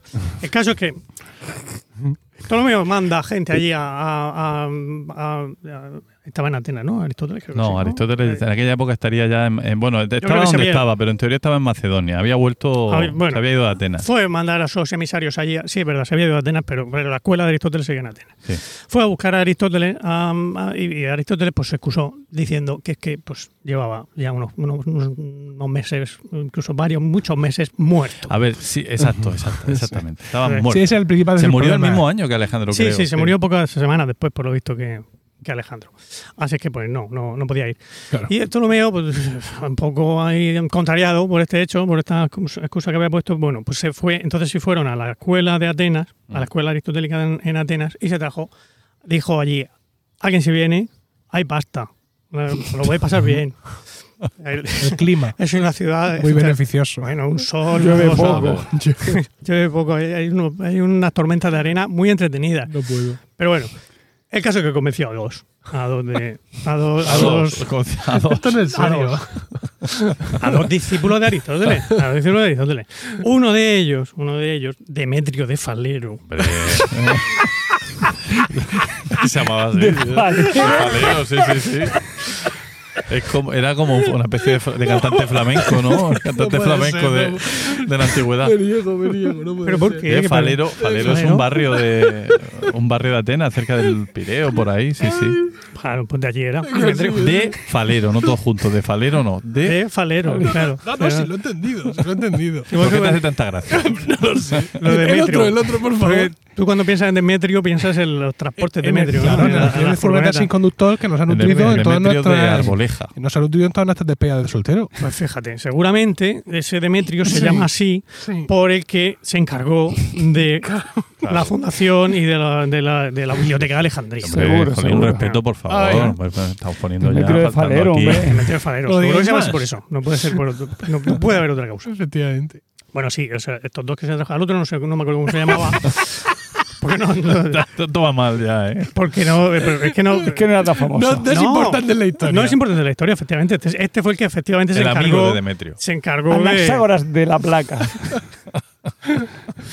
Es de- el que se encargó de la educación de los hijos de Ptolomeo. Y dice, pues ya, pues no, no, no nos interesa. No nos interesa Demetrio, que fue el El otro solo estaba para hacer los carnés Cambia. en la biblioteca. No, no, si El esto otro muy. que hacía carnés. Es el que decía "Shh", a todo el mundo cuando llegaba ahí. Bueno, sí, efectivamente, se le considera como el primer bibliotecario de, de- de la historia, aunque la biblioteca de Alejandría no fue la primera biblioteca de la historia. No, Esto viene claro. no, hay que decirlo. Hay que decirlo. Aunque sí, quizá fue la primera biblioteca eh, generalista, ¿no? De que, que intentaba, que intentaba recabar todo el saber que existía en el mundo. Así con ¿Eh? Sí, no, no, es que claro, de esto, de esto hace mucho hincapié esta mujer este- en estos primeros capítulos. Dice, quizá fuera uno de esos momentos en los que intentar conseguir todos los libros que existían era algo posible. O sea, era difícil, pero estamos hablando del siglo III antes de Cristo. Era algo complicado, pero podías intentar llegar a reunir casi, casi todo el, el saber que había. Sí, sí. Exactamente, que estaba, que estaba escrito. Y de hecho, pues lo que se dedicaron estos Ptolomeos fue a mandar emisarios por todo el mundo conocido a recabar libros. Los compraban, en principio los compraban, otros, si no se los vendían, los cogían prestados. Es verdad que hay. hay Y ahí sí surgió el préstamo interbibliotecario. bueno, que- no, que no, no, porque, no había otra biblioteca, pero bueno, sí, de la, de la, pues, de la, de la Academia de Atenas, etcétera. Pues Las mandaban a la gente de particulares a las bibliotecas. No, a ver, en principio los cogían prestador. Y, Los copiaban, ¿no? Y, decían, "Si yo me lo llevo, lo copio, te dejo aquí una fianza, ¿eh? toma aquí estos 700 dracmas, y yo me, me lo llevo y te lo copio y luego te lo devuelvo. Sí. Y pues... Lo que eh, pasaba ya entonces. Después de la siguiente guerra púnica, cuando pase por aquí, ¿sabes? Pero claro. traigo. en fin, que efectivamente, eh, digamos que no tenían más opción prácticamente que Ay, dejárselo. señor. porque Hubo cierto pirateo, ¿no? Sí, pero eh, que lo que es devolver, devolvían más bien poco. De hecho, también eh, había tal fiebre por conseguir libros que cualquier. El, el- el puerto de Alejandría era un puerto uno de los principales de la, de la antigüedad. Y cualquier barco que llegaba por allí, cualquier cosa que tuvieran escrita, como si fuera, vamos, la lista de la compra. Exactamente, la lista de la compra, lo que había que comprar ahí, los huevos, se llevaban el original, lo copiaban y devolvían la copia. Le devolvían la copia al, al barco. Pero bueno, claro, cuando estamos hablando de libros en esta época, en realidad estamos hablando de rollos de papiro. ¿no? En esta época, en, en concreto, la biblioteca de, de Alejandría. Mm. Pues muchas veces eh, en los libros de Asterix hemos visto ¿no? los, los libros de los, los papiros. Pero ¿cómo funcionaba esto? ¿Cómo funcionaba el, el- el papiro? Era en realidad un único papiro, muy largo. ¿eh? El, el papiro está hecho a partir de, de- de un junco, de una caña, de ahí el nombre del, del, del libro, ¿no? Y lo que hacían era una, una, única, una única tira muy larga. Empalmaban, ¿no? Empalmaban, sí, iban hacían- empalmando las fibras vegetales y eh, tenía un tratamiento que aquello quedaba muy bonito, quedaba muy blanquito, quedaba estupendo para, para escribir, era ligero, era, estaba muy bien. Entonces, luego lo metían en un, en un palo, lo enrollaban y bueno, quedaba, por supuesto, la parte escrita quedaba por dentro. Y tú llegabas allí, cogías tu papiro y empezabas a desenrollarlo, ¿eh? cogías el, el rollo, lo cogías en vertical y empezabas a desenrollarlo de, de izquierda a derecha. Como la Torá, ¿no? Eh, sí, sí, sí, efectivamente. Son dos, dos rollos y Dos va girando. Sí, sí, efectivamente, exacto. El caso es que, bueno, y ahí venía, todo el, el libro venía escrito en columnas. Tú vas desenrollando poco a poco, leías tu columna y seguías desenrollando para seguir la, la siguiente columna. Entonces, ¿qué pasaba cuando acababas de leer el libro? Que estaba enrollado para un lado y para otro no. Estaba enrollado al que- revés. Había que rebobinar, No. había que rebobinar. Sí, Había que rebobinar la cinta de había que rebobinarlo. Había que- al videoclub. Tú podías leerlo, pero era la, la decencia marcaba que había que, que- que rebobinar el libro. No podías dejar ahí Claro. Para que el siguiente lo cogiera. Esto no es serio, ¿eh? Bueno, en serio, pues esto es histórico, ¿eh? Esto sí que... Lo cual no deja de que no sea serio. Ya, ya, pues se sabe de gente que no rebobinaba, ¿eh? Lo dejaba ahí sin rebobinar. Eran criticados los Seguro. sabios. eh, Jamás rebobina un papiro. Y así lo mates. Bueno, esto, mm, por supuesto, la, la biblioteca no era algo aislado, no era eh, formaba parte del, del museo, que era un, podríamos decir, un- el, precedente a las bibliotecas, a los centros de investigación. ¿no? Se- aparte de a Demetrio de Falero, pues eh, mm, con el tiempo se fueron trayendo a muchos sabios, a los que mm, despuntaban en, sus, en cada una de las disciplinas, también a base de, de pasta, le- se los traían allí y bueno, le- estaban bien pagados, tenían un sitio donde dormir, tenían un comedor al que iban todos a comer, tenían todo pagado. Era el típico, eh, no sé si conocéis el, el típico problema de, es que he conocido en informática, pero no sé si fuera la informática, de los, de los filósofos, el, de, los, de los distintos filósofos que, que No. comparten. Pues lo voy a contar. el problema también. Eh, eh, Me voy a extender yo, pijo, que siempre soy el más corto. Hay un típico un, un problema paradigmático en. Es la tercera vez que utilizo la palabra paradigmático en este podcast. Recordadme que no la use más. En, informática, en, programación concurrente, la programación concurrente es cuando hay varios eh, hilos ejecutándose a la vez, ¿vale? Varias ejecuciones funcionando a la vez, que es el problema de los filósofos. En este problema, los filósofos lo único que hacen es pensar y comer. es lo único que hacen, las dos cosas. Para comer necesitan coger dos tenedores. Dos tenedores, uno que tiene a la izquierda y otro a la derecha, porque están comiendo un tipo de espaguetis muy deslizantes que necesitan los dos, los dos tenedores. Y están todos sentados en una mesa redonda. De manera que, pues eso, el- los tenedores se comparten. ¿eh? El-. Tú tienes que compartirlo con los dos de al lado. Entonces, el, pues el- tienes que conseguir. El filósofo solo puede comer cuando consigue los dos tenedores. Coge un tenedor, coge el otro tenedor y empieza a comer. Pero claro, si en el momento en que un filósofo está comiendo, al de al lado deja de pensar y le toca comer, ¿m? intenta coger el tenedor que tiene a su izquierda y no puede porque lo está usando el filósofo de su lado. Y se produce un bloqueo entre los hilos. Tiene que esperarse a que el otro acabe. ¿no? ¿Vale? Esto es el, Esta es la manera de explicar que cuando se programa así hay que llevar cuidado de que. con los recursos compartidos. Efectivamente. En este caso, los recursos compartidos son los tenedores y por eso es la.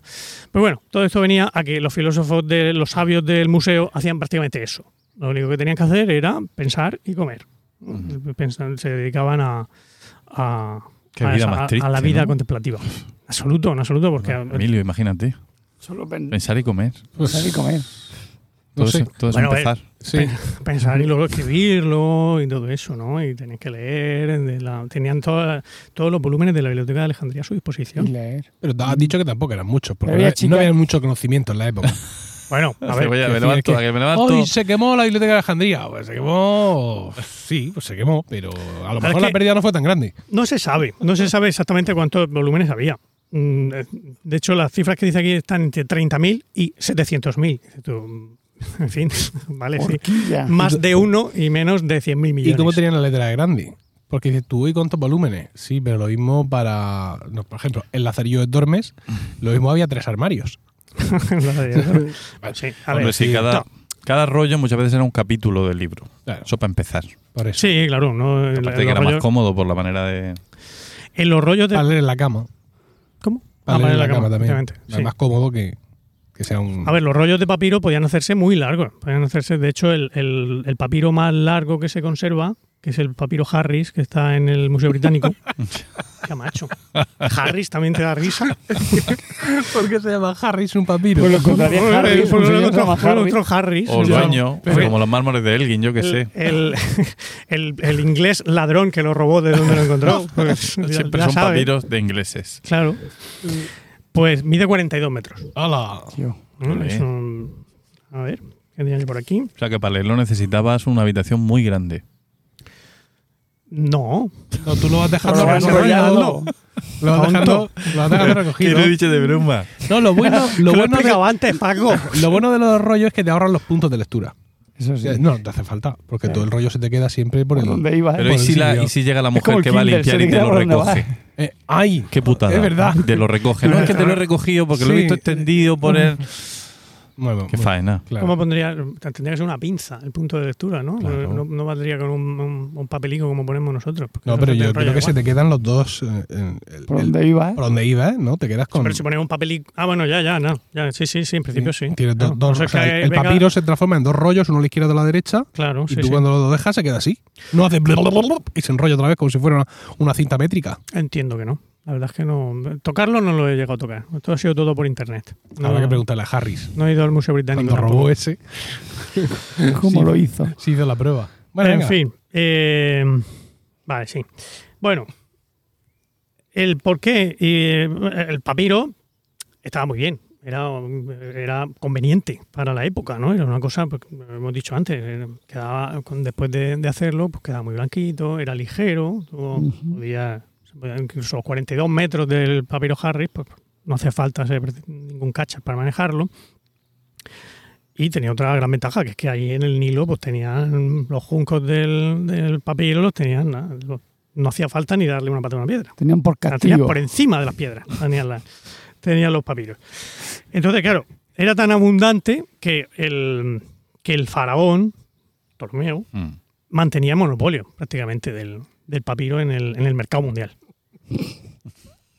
no sé por qué. Hasta gracias. De verdad, ¿eh? Pensaba que se hubiese aburrido con mi tema. Y No te lo estás No, pasando es muy genial. entretenido. Venga, el monopolio del papiro. El- tú te ríes del monopolio del papiro, pero, pero es que en aquella época, el, a ver, la- las mercancías valiosas eran los cereales y el papiro. Era muy, era, era- era muy, era vali- igual que ahora mismo es el petróleo, aunque cada vez menos, pues entonces en aquella época Por el, por el tratamiento, porque jun- juncos los habría en más sitios. sí, pero no se podía hacer papiros tan buenos con las cañas estas del río, que por cierto entonces no había aquí, que estas vinieron, llegaron mucho después. Ya, pero si yo tengo juncos allí, yo estoy en el Tigris que- o en el tipo de junco concreto, no te vale cualquier Ah, junco. Vale, Claro. vale, vale, Es que es el junco de papiro. Claro, Ah, es ya, la, ya. la planta del papiro. Es un junco, claro, es- es un junco, pero se llama papiro realmente. Vale, vale. Ahora ya no te ríes tanto. No, no, no, ahora ya me, me interesa mucho. Pues el, el- el- es que había mucha. Es que era, al final era, en aquel momento era lo que se utilizaba para, para escribir y no solo para el tema, los temas culturales, era toda la contabilidad. Claro. Había que llevarla en eso. Fíjate, fíjate los gobernantes como siempre han querido amarrar la escritura, ¿eh? Porque saben Hombre. que eh, si el conocimiento llega al pueblo, todo- todos los medios de comunicación. acuérdate cuando la letra impresa, que también existían monopolios y el impresor el real y tú no puedes imprimir aquí porque yo no te he dado permiso y quién coño ha imprimido esto sin, sin pagar los sellos reales y Ni mierda. ni Imprimatur. Sí. Bueno, y digamos algo a favor del capitalismo por una vez en este podcast. El- el- si no fuera por intereses económicos, la escritura habría tardado mucho más en desarrollarse. O sea, se empieza todo con contabilidades y, y control de, Sí. de propiedades. O sea que Efectivamente. Lo que pasa es que se empezaba, eh, claro, en aquella, al, al- al principio eran con tablillas, en tablillas de, de En, ba- arcilla, en Sí. barro. La escritura cuneiforme nace Claro. en, sí, allí. que es una... Es creciente fertil. Claro, creo que, que- que tiene el, el problema de que, primero, es una tablilla pequeña, que si en un papiro a lo mejor tú solo te cabe un libro de un capítulo, en una tablilla no te, Ay, vamos, no. te cabe ni una escena de, de una tragedia de Sófocles. Y encima que se rompen con mirarlas. Eh, salvo las que se, se queman en incendios. Tú, Paco. No, no, no, no. No, que es lo que pasa con muchas de las tablillas, tanto mesopotámicas como micénicas, que, que se producen incendios y entonces el barro se cuece y se, y se convierte en un material muy duradero. Sí, y por eso, eso- las conservamos. Esta mujer lo comentaba como esa ¿no? paradoja, que lo- el fuego que ha sido tan destructor de libros, a ese tipo de libros, los de las tablillas, eh, hizo que se conservara mejor. Qué hermosa paradoja. ¿Verdad? Uf, ahora mismo. ¿No se te salta la lágrima? No, ya se me han saltado todas, pero. No, vale. Yo ahora mismo me, me quedaría en silencio un rato. A Pues venga, pues prueba. Oye, es que está reventón. Paco. Está, está Ay, ay, reventón, no, ¿no? pero no, que no, es que me lo estoy pasando bien. No, no, Pero es que es yo- un tema precioso, Sí, sí, no, bien de verdad. y estás aquí reventando, reventando. o sea, estás haciéndote es un harakiri te- podcasteril. tenemos mucho- Es tu podcast, Tenemos mu- tío. mucho reventón dentro. Teníamos muchas ganas de reventarnos, es cierto. Yo es que con tu tema no he podido reventarte casi porque me aburre. Pero ahora ya llegará el de, el- el de Diego José, El mío también, da igual. el tuyo No me también. importa. Bueno, bueno, a lo que iba. Pues eso, que yo que estaba hablando ya, que el... Sí, que, la, que, que sí. que era Monopolio. el monopolio del papiro. Y que, que el papiro era muy conveniente. Pero también tiene sus pegas. Sus pegas. ¿Cuáles pegas tenía? Pues que eh, se conservaba regular. Regular. Mm. Porque con el tiempo, con la humedad, que ello se iba deshaciendo, los bichos, los Polillas, bichos sí. les gustaba mucho no solo las polillas, las polillas además para el papel, pero el papiro se apuntaba Todo el resto. todos los insectos que había, que había cerca, ¿no? Y se, y se zampaban allí los libros que era un, que era un primer verlo. Entonces, bueno, ante ese problema y ante, ante otro que eh, hay otra otra biblioteca que en la época se eh, no digas el nombre que se eh, tú tampoco Tú sí. tú sí puedes decirlo Emilio otra biblioteca que se fue haciendo famosa en la, en la también en el siglo III antes de Cristo, pues que había ahí un poco de pique, ¿no? Entre el faraón, entre Ptolomeo y el rey de, de esta, de esta ciudad, de la que no voy a decir el nombre todavía, que estaba en lo que es la actual Turquía, ¿no? En la costa, justo enfrente de la isla de Lesbos. Utilizaban otro sistema, ¿no? Eso es ahí donde voy, ahí es donde voy. Como el, había piques entre las dos bibliotecas, dice, dice la leyenda también, tampoco es esto algo que esté muy contrastado, que el faraón dijo, ¿ah, sí? Pues te vas a escribir la punta de... porque el papiro no te voy a mandar, que para eso tengo yo el, el monopolio. Y entonces esta gente dijeron, en la punta de... Ah, buena idea. Entonces empezaron a utilizar pieles de animales, ¿vale? Entonces que Qué- trataban qué- la- qué la, símil más desagradable. Empezaron a tratar eh, las pieles de los animales para hacer un tratamiento hasta que consiguieron una cosa, pues oye, que, que estaba bastante bien. Que, a ver, era una técnica que ya se utilizaba antiguamente, pero ellos la fueron perfeccionando hasta que consiguieron un, un material muy flexible, muy que, que- que estaba muy bien la tinta, que aguantaba mucho mejor la, la humedad y las condiciones de Europa, no las tanta sequedad como había en, el, en, en Alejandría, en, la, en Egipto. Y a partir de entonces ya directamente prácticamente sustituyeron el papiro por ese nuevo material que tomó el nombre de la biblioteca de la ciudad en la que fue inventado, que fue el, Lo digo yo, Sí. el pergamino de Pérgamo. el He estado yo en. Pérgamo. Ajá, Sí, sí, cuando fui a Turquía. Muy chulo. Efectivamente. La ciudad de Pérgamo era donde tenía esta, esta biblioteca. Y, eh, claro, ¿Qué nombre le vamos a poner a esto? Pues no le vamos a poner Alejandrino. Le vamos a poner Pero se propuso, ¿eh? Se propuso. Sí, Hubo ¿no? alguno que hizo. Ahí. Estuvieron ahí peleando. Y a partir de entonces el pergamino pues terminó casi sustituyendo al, al papiro. Bueno, mm, ¿qué más? Os cuento yo, ¿qué hora es? ¿Sigo? Sigue, sigue. ¿Sí? Que Emilio está, está aquí. Esta risa. Bueno, pues voy a contar otra cosita más. Tengo unas cuantas más, pero es que yo esto me va a dar para muchos podcasts, porque no llevo ni, el- ni el- ni la tercera parte del libro. Y, y es muy entretenido. Y, y se ríe mucho Emilio. Ay, ¿Lo cuento lo último o me lo Sí, guardo para sí, siguiente no. podcast? yo he pasado ya a reír en silencio. Bueno, Eh, en otra parte del, en otro capítulo del libro, pues habla de la piedra roseta. ¿No? La piedra roseta, pues ya sabéis que la- se la encontró ahí un soldado napoleónico, le dio una patada y después de. Champollion. Cham- eh, bueno, Champollion Bueno, fue el que la tradujo. Ah, ¿no? bueno. El, No que se la encontró, ¿eh? el que se la encontró era un soldado. Un nadie. Bru- Mundo nadie. Pues sí, Bru- O sea, uh, si está aquí escrito Marcel- raras. lo vi ahí en Bruguar o algo así se llamaba, pero bueno. Ah, vale. En fin, el- tampoco, tampoco, bueno, sí ha pasado la historia, pero que el problema es que, como fue en la guerra que estaba manteniendo Napoleón contra los ingleses allí en, en Egipto, que, que en realidad creo, a lo mejor lo puedes contar mejor, Diego, pero que fue una guerra un poco tonta, que fue allí Napoleón a darle por culo a los ingleses, pero que tampoco era nada muy estratégico. Porque había pensado, mm, para quitarse a los ingleses de en medio, hacerle un, un embargo, ¿cómo se llama? Una, Una pinza. una pinza comercial y tal. Entonces, claro, los barcos ingleses pues tenía que quitárselos de en medio. Mm. Y uno de los puertos fuertes era pues, Alejandría o el Cairo. Sí, por ahí, por Entonces, pues allí se daban estopas. Bueno, pues se dieron estopa hasta que al final terminaron ganando los ingleses. Y entonces los ingleses, ¿qué hicieron? Pues se llevaron la piedra roseta al Museo Británico, que eso se supone que, que parece ser que es la pieza más visitada del todo el Museo Británico. Tengo mis dudas con respecto a los frisos del Partenón, ¿no? Y- pero bueno, no sé, la gente sabrá. Es un tema tabú para mí. Bueno, eh, el caso es que, pues eso, la piedra roseta ya sabéis que eh, eh, tiene un edicto de Ptolomeo que viene en tres, en tres escrituras distintas, en tres. Bueno, viene en jeroglífico puro, viene luego en, en escritura demótica, que básicamente es una, Transcripción. Sí, es una evolución de los jeroglíficos, una simplificación, digamos, ¿no? de, los- de los jeroglíficos. Y luego en griego.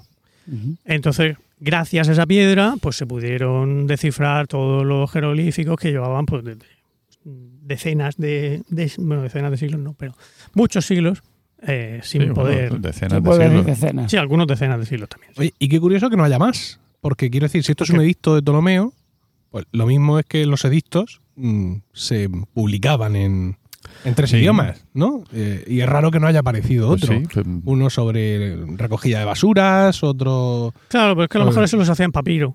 Y claro, la cosa. Ah, este no. lo hizo en. en- no, en- tiene que haber más. Eso lo hizo en piedra porque en estaba hasta los cojones de que la gente le aparcara el carro en el, o sea, te- te- en el vado, ¿no? Y que te los chicles ahí en. Esto escríbelo en piedra. Y.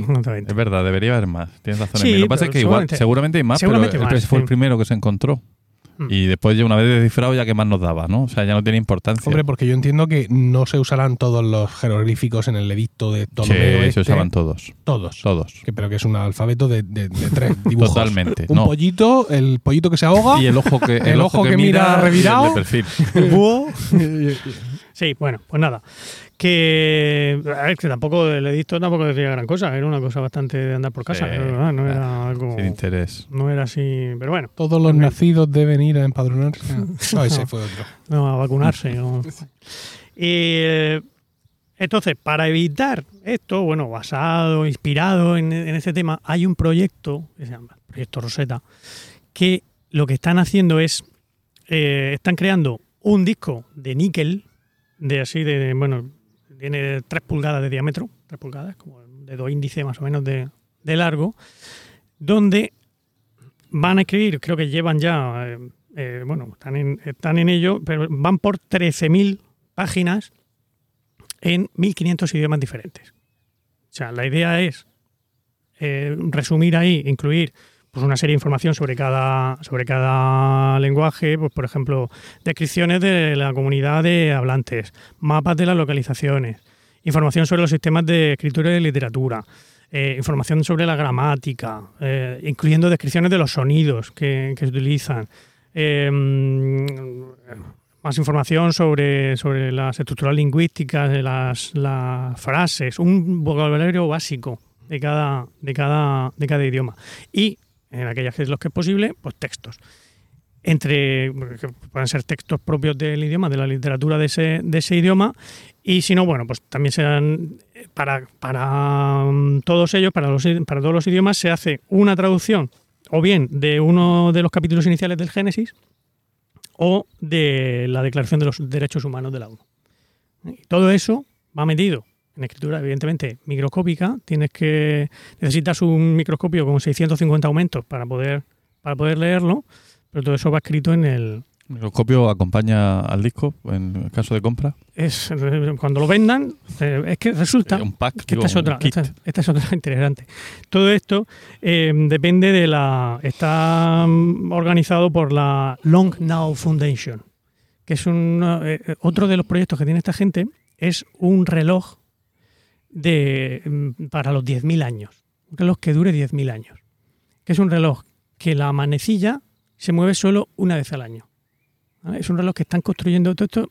No puedo contar muchos detalles porque solo vi un vídeo, ya era muy tarde anoche y ya digo, bueno, hasta aquí.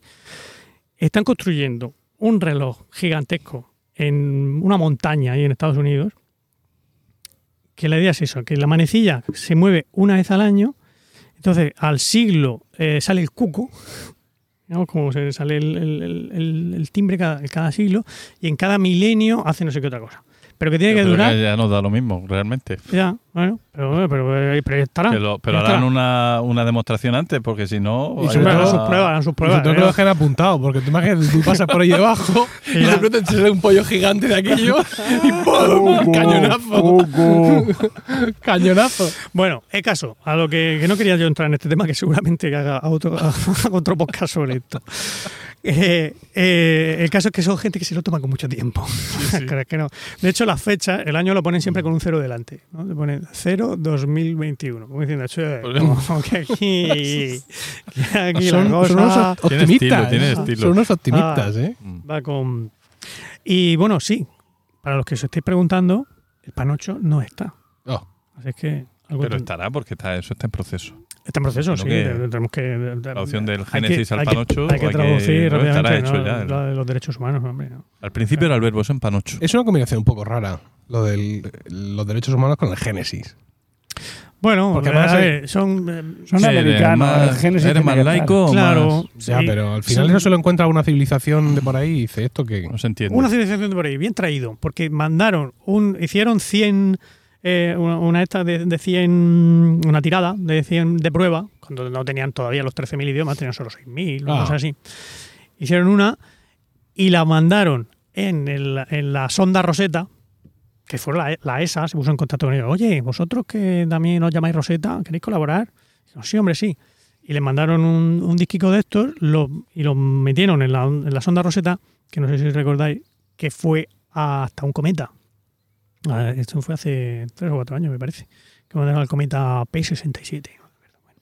Y allí, en el módulo de aterrizaje de la, de la sonda, va la, la- el disquito este. Y ahí está. Los sigue Eh, esperando. sí, esperando que venga un- algún extraterrestre a leérselo, a leer la declaración Los de extraterrestres sabrán todo el esfuerzo que estamos haciendo por ellos. Seguro que no. Son ¿Lo apreciarán? Qué ingratos. Lo apreciarán. Sí, eso.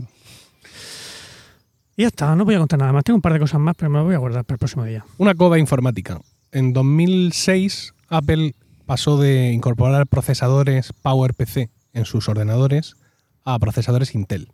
Sí. Y para aguantar un poco el chaparrón mientras la cosa se apañaba, introdujeron en macOS, en su sistema operativo, un servicio llamado Rosetta, que lo que hacía era que te permitía en tu nuevo Mac con procesador Intel instalar aplicaciones de las que se habían programado para PowerPC y Rosetta se encargaba de traducir los juegos de instrucciones y de que aquello Ah, más o fíjate, menos funcionara. Qué bonito. Y este año pasado, Apple ha decidido ya dejar de usar procesadores Intel para pasar a usar sus propios procesadores Apple Silicon basados en la estructura ARM. ¿Y que lo que ha hecho? Pues incorporar un servicio que Otra se llama Rosetta. Rosetta 2 Oh, para que si tú tienes un ordenador con un procesador M1 y todavía hay aplicaciones que no se han actualizado, pues tú te instalas tu aplicación para Intel y ahí va Rosetta 2 y te traduce todo y, y creo que van eh, eh, mm, aplicaciones hechas para Intel traducidas por Rosetta y corriendo en un M1 van más rápidas que si las corres en un ordenador Intel. fíjate, ¿Qué sabes? maravilla. Rosetta. Correr se ha vuelto un verbo transitivo. Una maravilla. Sí, ¿Verdad? correr algo, sí. Bueno, puedes correr una mesa también, pero sí. Sí, de toda la vida se puede Y a ti he podido hacer siempre. A Yo, no mismo. lo he hecho nunca y por eso me parecía algo. Y a ti mismo, córrete. Lo has hecho, lo has hecho esta Sí. mañana. Al mover esta mesa. Ah, Digo. vale. Bueno, pues ya está. Muy bien. Oh. muy bien, muy bien, José Miguel, muchas gracias. En el De reparto nada, del de turno nada. decía, lo mío lo vimos aburrido. Es que dice, joder, voy a hablar sobre un ensayo de filología clásica. Filología clásica no puede ser aburrida nunca. Nunca. Nunca. Claro, tú piensas, estos son muy doctos y les va a encantar. Y yo soy un ignorante y me río de todo. Te he reído mucho, sí. Sí. Ay, ay, ay, de verdad. Pero somos una muestra de nuestro público. Sí, señor. Un 66% ocultos y un 33% buena gente. ¿Ya? Sí. Paco, te toca. Me toca.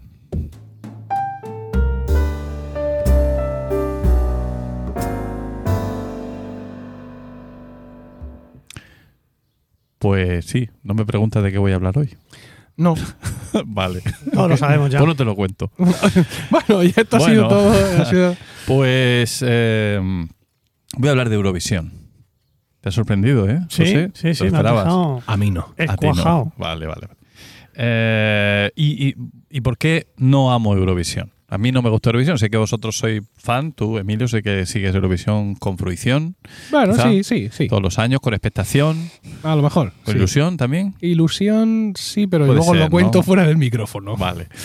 Eh, bueno, pues a mí Ah, no me. Pero y esa cara, no, no lo podéis ver, oyentes, esa cara de, Pero decepción. no, pero además mirando a un lado. O sea, ha sido. Sí. No, El A mí no- precio más absoluto. Sí, sí, sí. Sí, qué sí. cosa. No. Nunca te había visto así, digo, José. Es que no me gusta Eurovisión, no me gusta nada. ¿Desde cuándo no te gusta, Diego?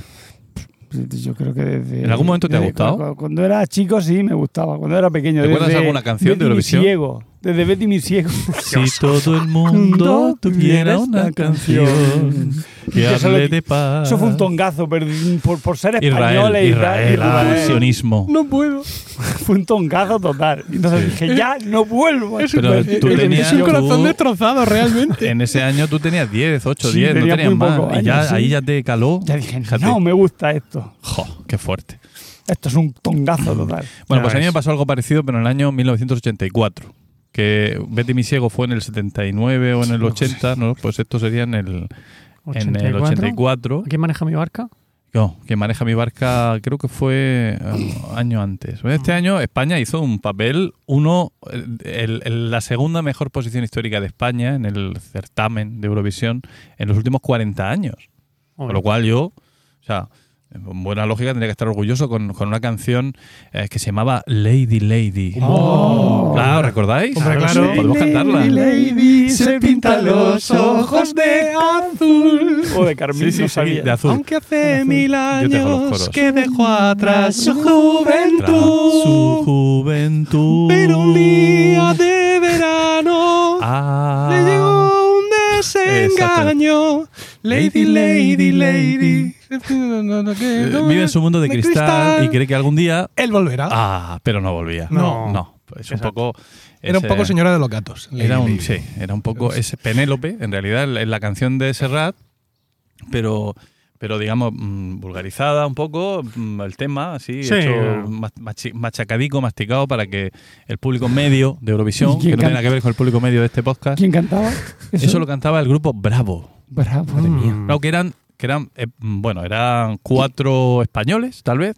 Eh, ¿Algún comunitario, quizá? eh, no, el 84 no creo. entonces no, no se podía.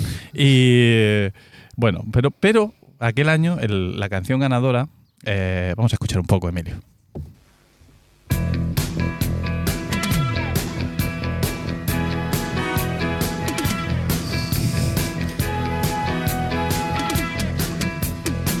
Blixtar och dunder.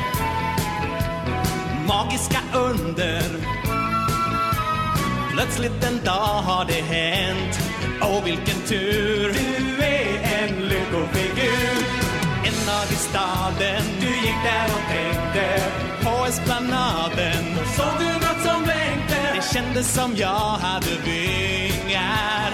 Åh vilken underbar dag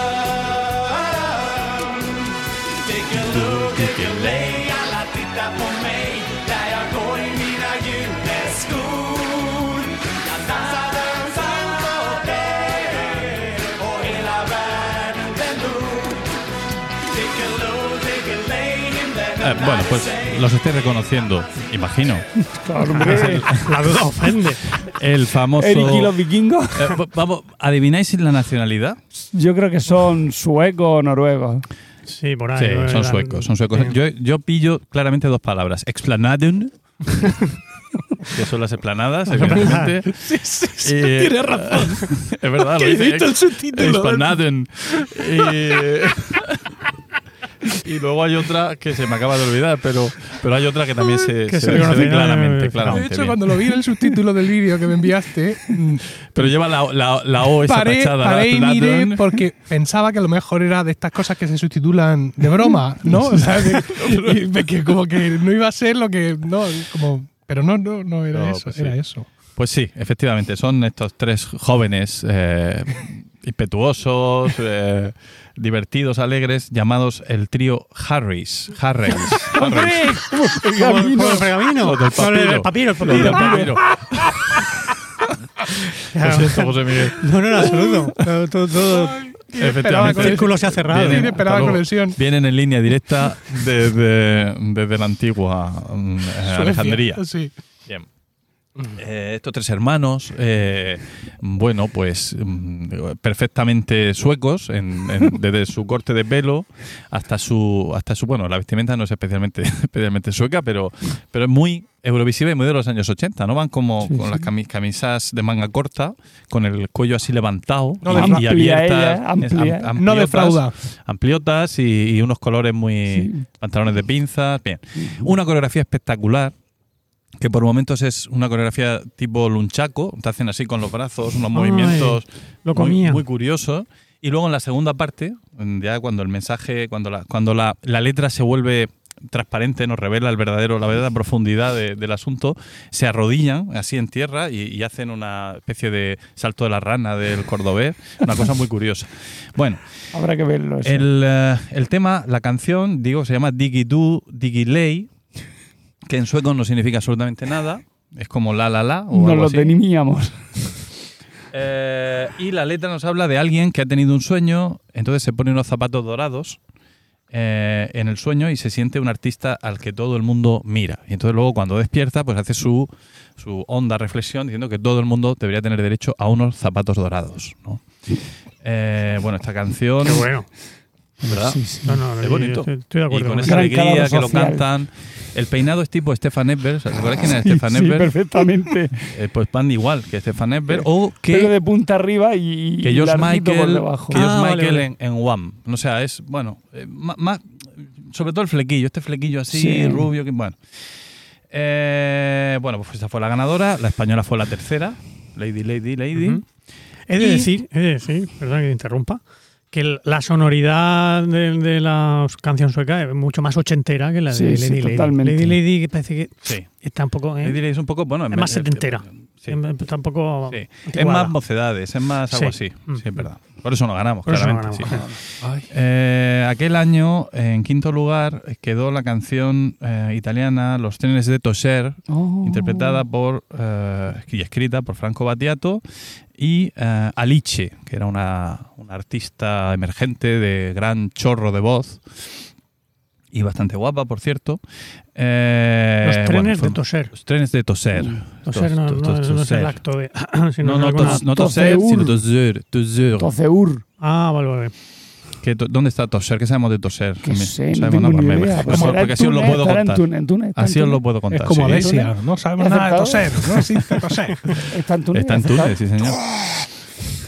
Bueno, eh, bueno yo, yo quiero aquí aconsejar a, la, a nuestra audiencia y, y a mis compañeros que a que vean los tres vídeos, merece la pena verlos. Cada uno tiene su, su belleza, su em, pero en particular el vídeo de la canción de Batiato pues, llama mucho la atención. Bueno, el, el escenario es un escenario fijo, no se dan las, las lo que se, se ve ahora en Eurovisión, si es que alguien ve Eurovisión en esta mesa, imagino que no. Eh, bien, pues estas, est- estos fuegos pirotécnicos y estos flujos piroclásticos, todo esto ya no se veía. Un escenario fijo con dos plataformas a izquierda y derecha. En la plataforma de la izquierda hay tres señoras vestidas muy serias, en la canción de Batiato, digo. Mm. Y en la de derecha hay un señor con un sintetizador. Cuando comienza la canción, salen por ambos lados, eh, caminando para encontrarse en el centro del escenario, Batiato y Aliche, muy despacio, se encuentran en el centro, se giran, y a partir de ahí ya no hay más coreografía, salvo algún movimiento de Batiato. Estás volviendo locos a los oyentes. ¿Por qué? Porque no paras de moverte ¿Me muevo mucho? y en, en cuanto te mueves un segundo, se te pierde. Ahí va. No, Bueno. no me mires, Paco, no me mires. Sí, Yo- Pero Emilio. Emilio no miraba a todos. ¿Qué? ¿Por qué él puede y yo no? Porque yo, el micrófono mío apunta a la comisura.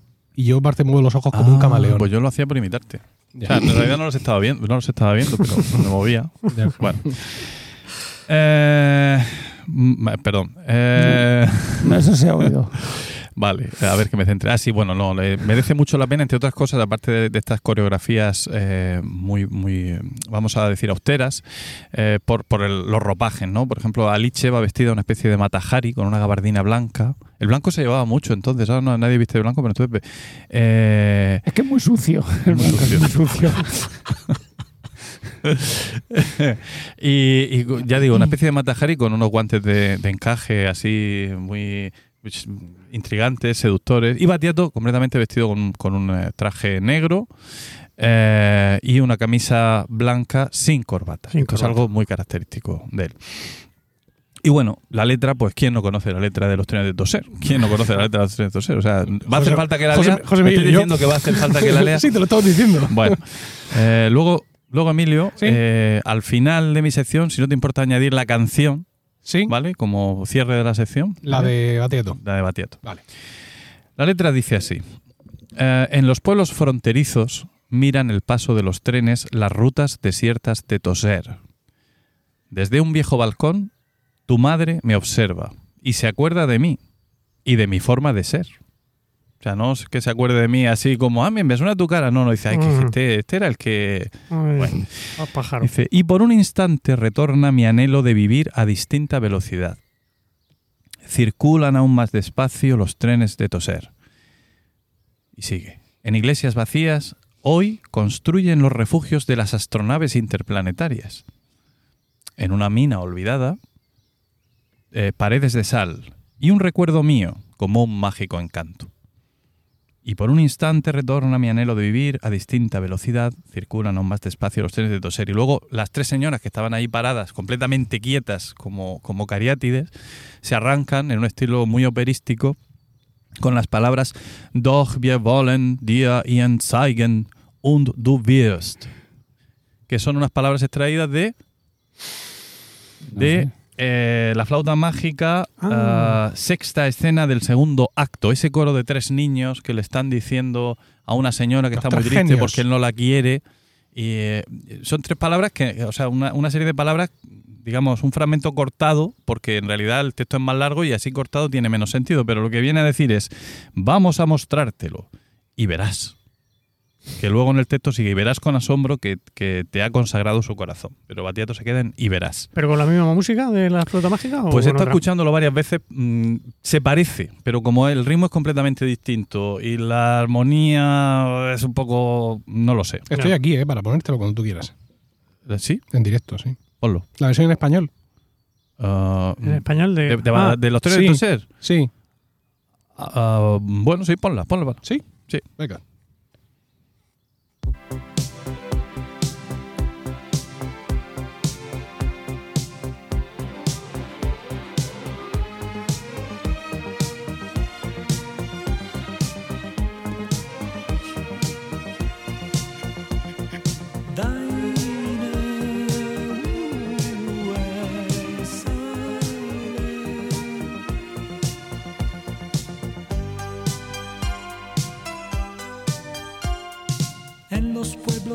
Fronterizos miran el paso de los trenes, las rutas desiertas de Toser.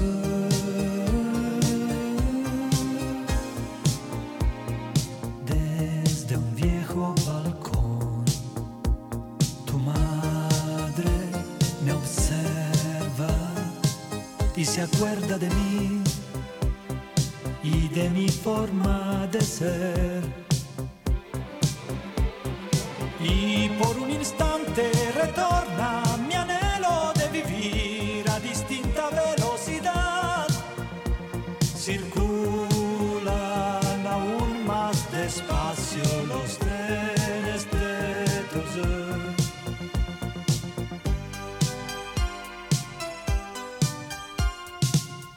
iglesias vacías hoy construyen los refugios de las astronaves interplanetarias.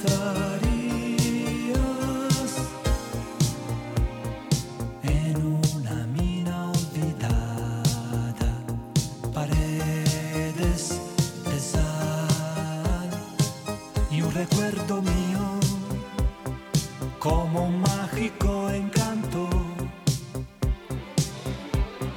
Y por un instante retorna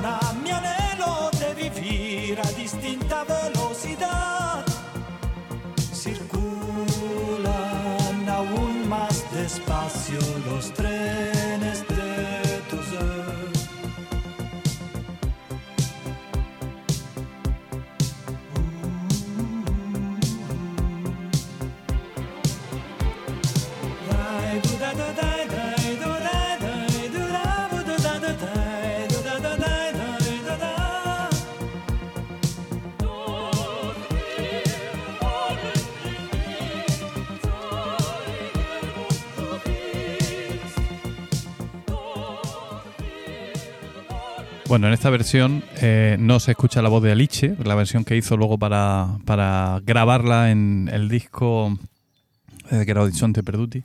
Y eh, en la versión, evidentemente, de, Eurovisión sí, eh, sí canta una, algunas frases Alice. Pero habéis oído las voces de las cantantes del- de este coro de ópera. Bueno, salvo que consideremos que eh, este fragmento de, de la, de la flauta mágica es un guiño al público austríaco, que podría ser, Podría ser. podría ser. No es exactamente lo que consideramos una canción festivalera, ¿no?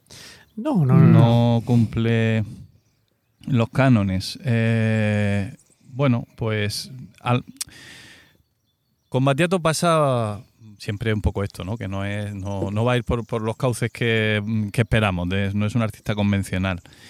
Incluso aunque intentemos entender lo que dice la letra, porque la música suele ser como esta, ¿no? Es una música mm, atractiva, bonita, no sé qué, qué, variada, en fin, pero, pero las letras tienen eh, mucho, mucho que intentar entender. Por ejemplo, la referencia a los trenes de Toser. Toser es una ciudad de Túnez, como ha dicho muy bien Diego, es la última ciudad antes del desierto. Parece ser que a principios del siglo XX el, ah, el señor que mandaba allí, el sultán o el bey o lo que fuera de Túnez, se hizo construir un, tren que llevaba hasta esa ciudad porque allí tenía su palacio de, invierno y le gustaba ir en tren. El camello ya sabemos que es súper incómodo. Además, el Toser está al otro lado de la cordillera del Atlas. Pero bueno, una vez que cambió la administración y, dejaron, de, dejaron de mandar a esta gente, como era un tren carísimo, pues lo, digamos, lo cerraron. ¿no? Después se recuperó años después, en los años 70, y actualmente se mantiene como línea como línea turística y la gente lo coge para ir a, a Toser. O sea que es un viaje que podríamos hacer. La próxima grabación, Emilio, podría ser quizás en Toser. Vamos. ¿Hay dinero para eso? ¿Eh? Sí, no, dinero por supuesto.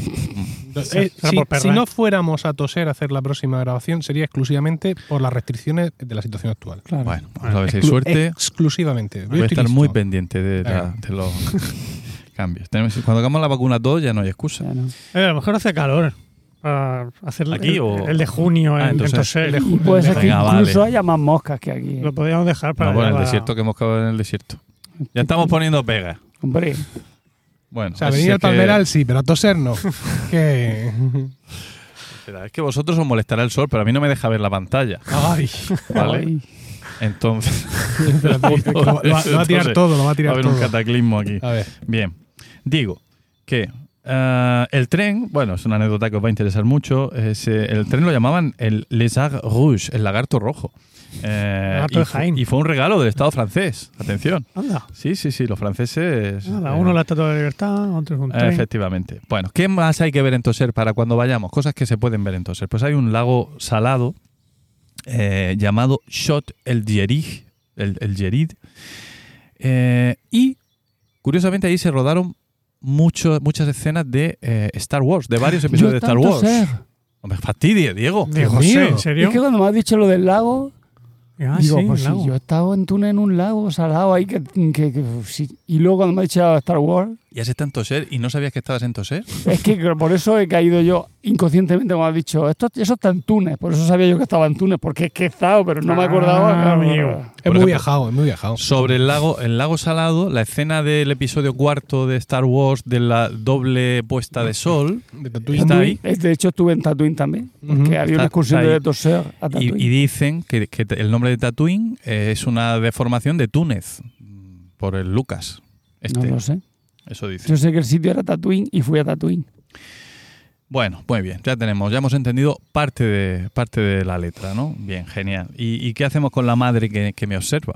Que me observa desde eso que es, ¿no? Que se acuerda de mi forma de ser. Eso. Dice, ¿quiénes son esos, ese pequeño diálogo que parece haber esos dos personajes, ¿no? Y, y ese, y ese recuerdo que dice que cuando tengo, cuando no. ¿Es una suegra? ¿Estamos hablando de una suegra o estamos hablando de una madre, de una amiga o de un amigo? Mm, Digamos que de una suegra, Vale. ¿vale? Venga. Eh, no, te- no tengo ni idea, pero ¿por qué no? Podría ser. Eh, y la pregunta fundamental, ¿cómo, ¿cómo narices se les pasó por la cabeza que con esta letra iban a ganar y con esta música iban a ganar en Eurovisión? ¿no? O sea, esto es la... ¿Qué, estaban buscando? Pero eso lo podemos preguntar de los últimos 10 años de envíos de gente de España al festival. Pero si España envía gente que piensan que lleva la canción ideal, siempre hacen eso, ¿no? Ya, no digo nosotros, nosotros podemos Nosotros. pensar en qué podría, en, qué estarían pensando Para mandar a para este. mandar a este. Este es de Chiquilicuatre. No, de días de antes. O sea, Remedios Amaya descalza bailando a quien maneja mi barca, ¿A qué maneja mi barca? ¿Qué?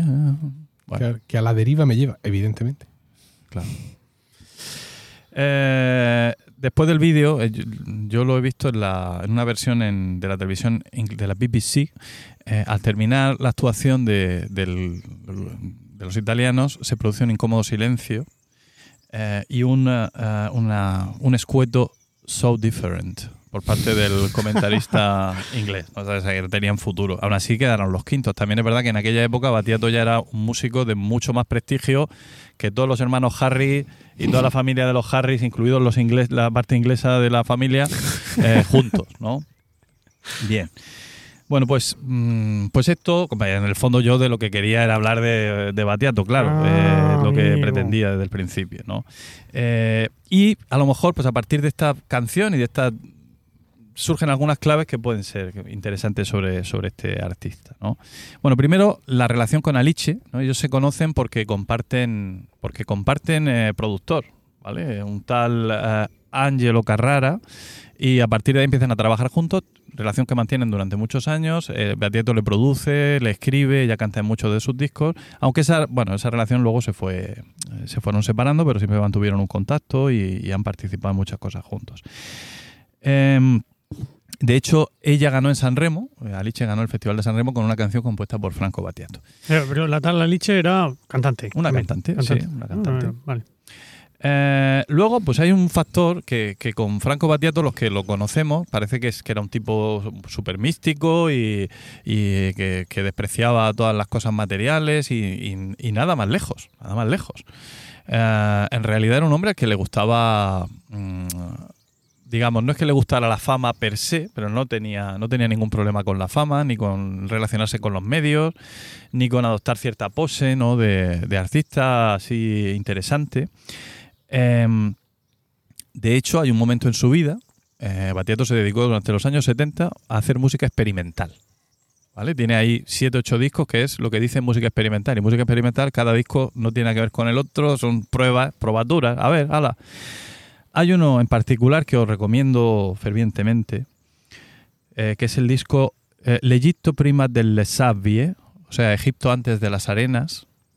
Ah, mm, eh, que solo consta de dos canciones, la primera de las cuales se llama, como el propio disco, para que vamos a esforzarnos más, y la segunda se llama ah, Sad Afternoon. Sad no de triste, sino de sud, del sur, como dicen los italianos, el sur, o sea, mm, ta- eh, tarde del sur, ¿no? Ujú. Eh, 12-13 minutos cada canción. La primera canción es un acorde de piano, un arpegio de piano que se repite. Dios. De vez en cuando cambia algo, pero, Minimalismo. pero puedes estar ahí cinco minutos escuchando el mismo tin, tin, tin, tin, tin, tin, tin, y de repente dices, ah, ha cambiado, ha cambiado. Ven, ven, Nuria, ven, que ha cambiado una cosa. Eh, de hecho, yo ponía este disco en el coche para que mis hijos se durmieran y funcionaba súper bien. Y la segunda parte... idea. Bueno, llamarle disco más bien, llámale maxi single, por si solo tiene dos canciones, una por cada lado. Tú ríete, pero ahora vas a ver, ¿eh? La segunda parte es, dejamos de lado todo eso ya caduco y tal de los arpegios y vamos a por los acordes. Entonces vamos a ver, venga, un acorde, un acorde. Y además con ese acorde no, no, no, no repetirlo, no. Vamos a hacer, a jugar rítmicamente con el acorde. El mismo acorde todo el rato, pero eh, no puedo hacer un acorde, por desgracia, podemos hacerlo dos, pero tampoco vamos a poner aquí ahora. da nota, da nota, venga. Eh, Emilio, Es que como no sé qué acorde es. un no puedo- acorde en- de séptima disminuida. Toma ya. Que pilles por ahí. pues igual. Luego en post- post-pro. Pues pero lo vendemos, sí. Sí. Eh, bueno, pues este, este disco, que a vosotros despreciáis de entrada, eh, ganó, ganó no el, por las nada. caras, lo noto en las caras, eh, ganó el premio, el premio Stockhausen de composición. Hombre, Claro, ahora, ahora me cuadra todo. dijo Stockhausen. Nos ha jodido. Dijo, dijo Franco, me has emocionado. Dijo, esto es lo que. Esto lleva yo mucho tiempo queriendo hacer algo así. Hay Y un oye, que no momento salía. hay un momento en el los minu- huevos que no he tenido yo, lo has puesto tú encima de la Muy bien, mesa. Franco. hay un muy momento en el minuto 8 cuando repites el acorde. Dice, dice, esa repetición no me la esperaba. Dice, esta la de anterior, sí, pero esa en concreto, bueno. Los pelos de punta. Bien, pues fue algo así eh, y, y- No, y invi- apadrinó. Invito a la gente que escucha estos houses, los que no lo conocen. Los invitan, poco, ¿no? poco, por favor. ¿Es el de los helicópteros? Sí. Ah. Y el del canto de los adolescentes. Yo recomiendo más el canto de los adolescentes. Sí, eso está mejor todavía. No lo conozco. Pues eh, Stockhausen le da una de las, de las que iban a ser claves en su futuro musical y es que aprenda a tocar el violín. A partir de ese momento, Franco Battiato eh, se pone muy en serio a tocar el violín, lo va a introducir en muchas de sus canciones y además se hace muy amigo de una persona que va a ser fundamental, que es Justo Pio, un violinista, director de orquesta, que le va a acompañar en muchas composiciones, el que toca el violín, por ejemplo, en la era del Cinghiale Bianco o eh, en, otras, en otras piezas de, de Battiato. Y llega, llega Battiato, año 78, Egipto antes de las arenas, le han dado premio y él decide, porque además lo declara así, que ya está bien de pasar hambre. Dice, llegué a un momento en mi vida que me di cuenta de que ya quería empezar a ganar dinero con la música.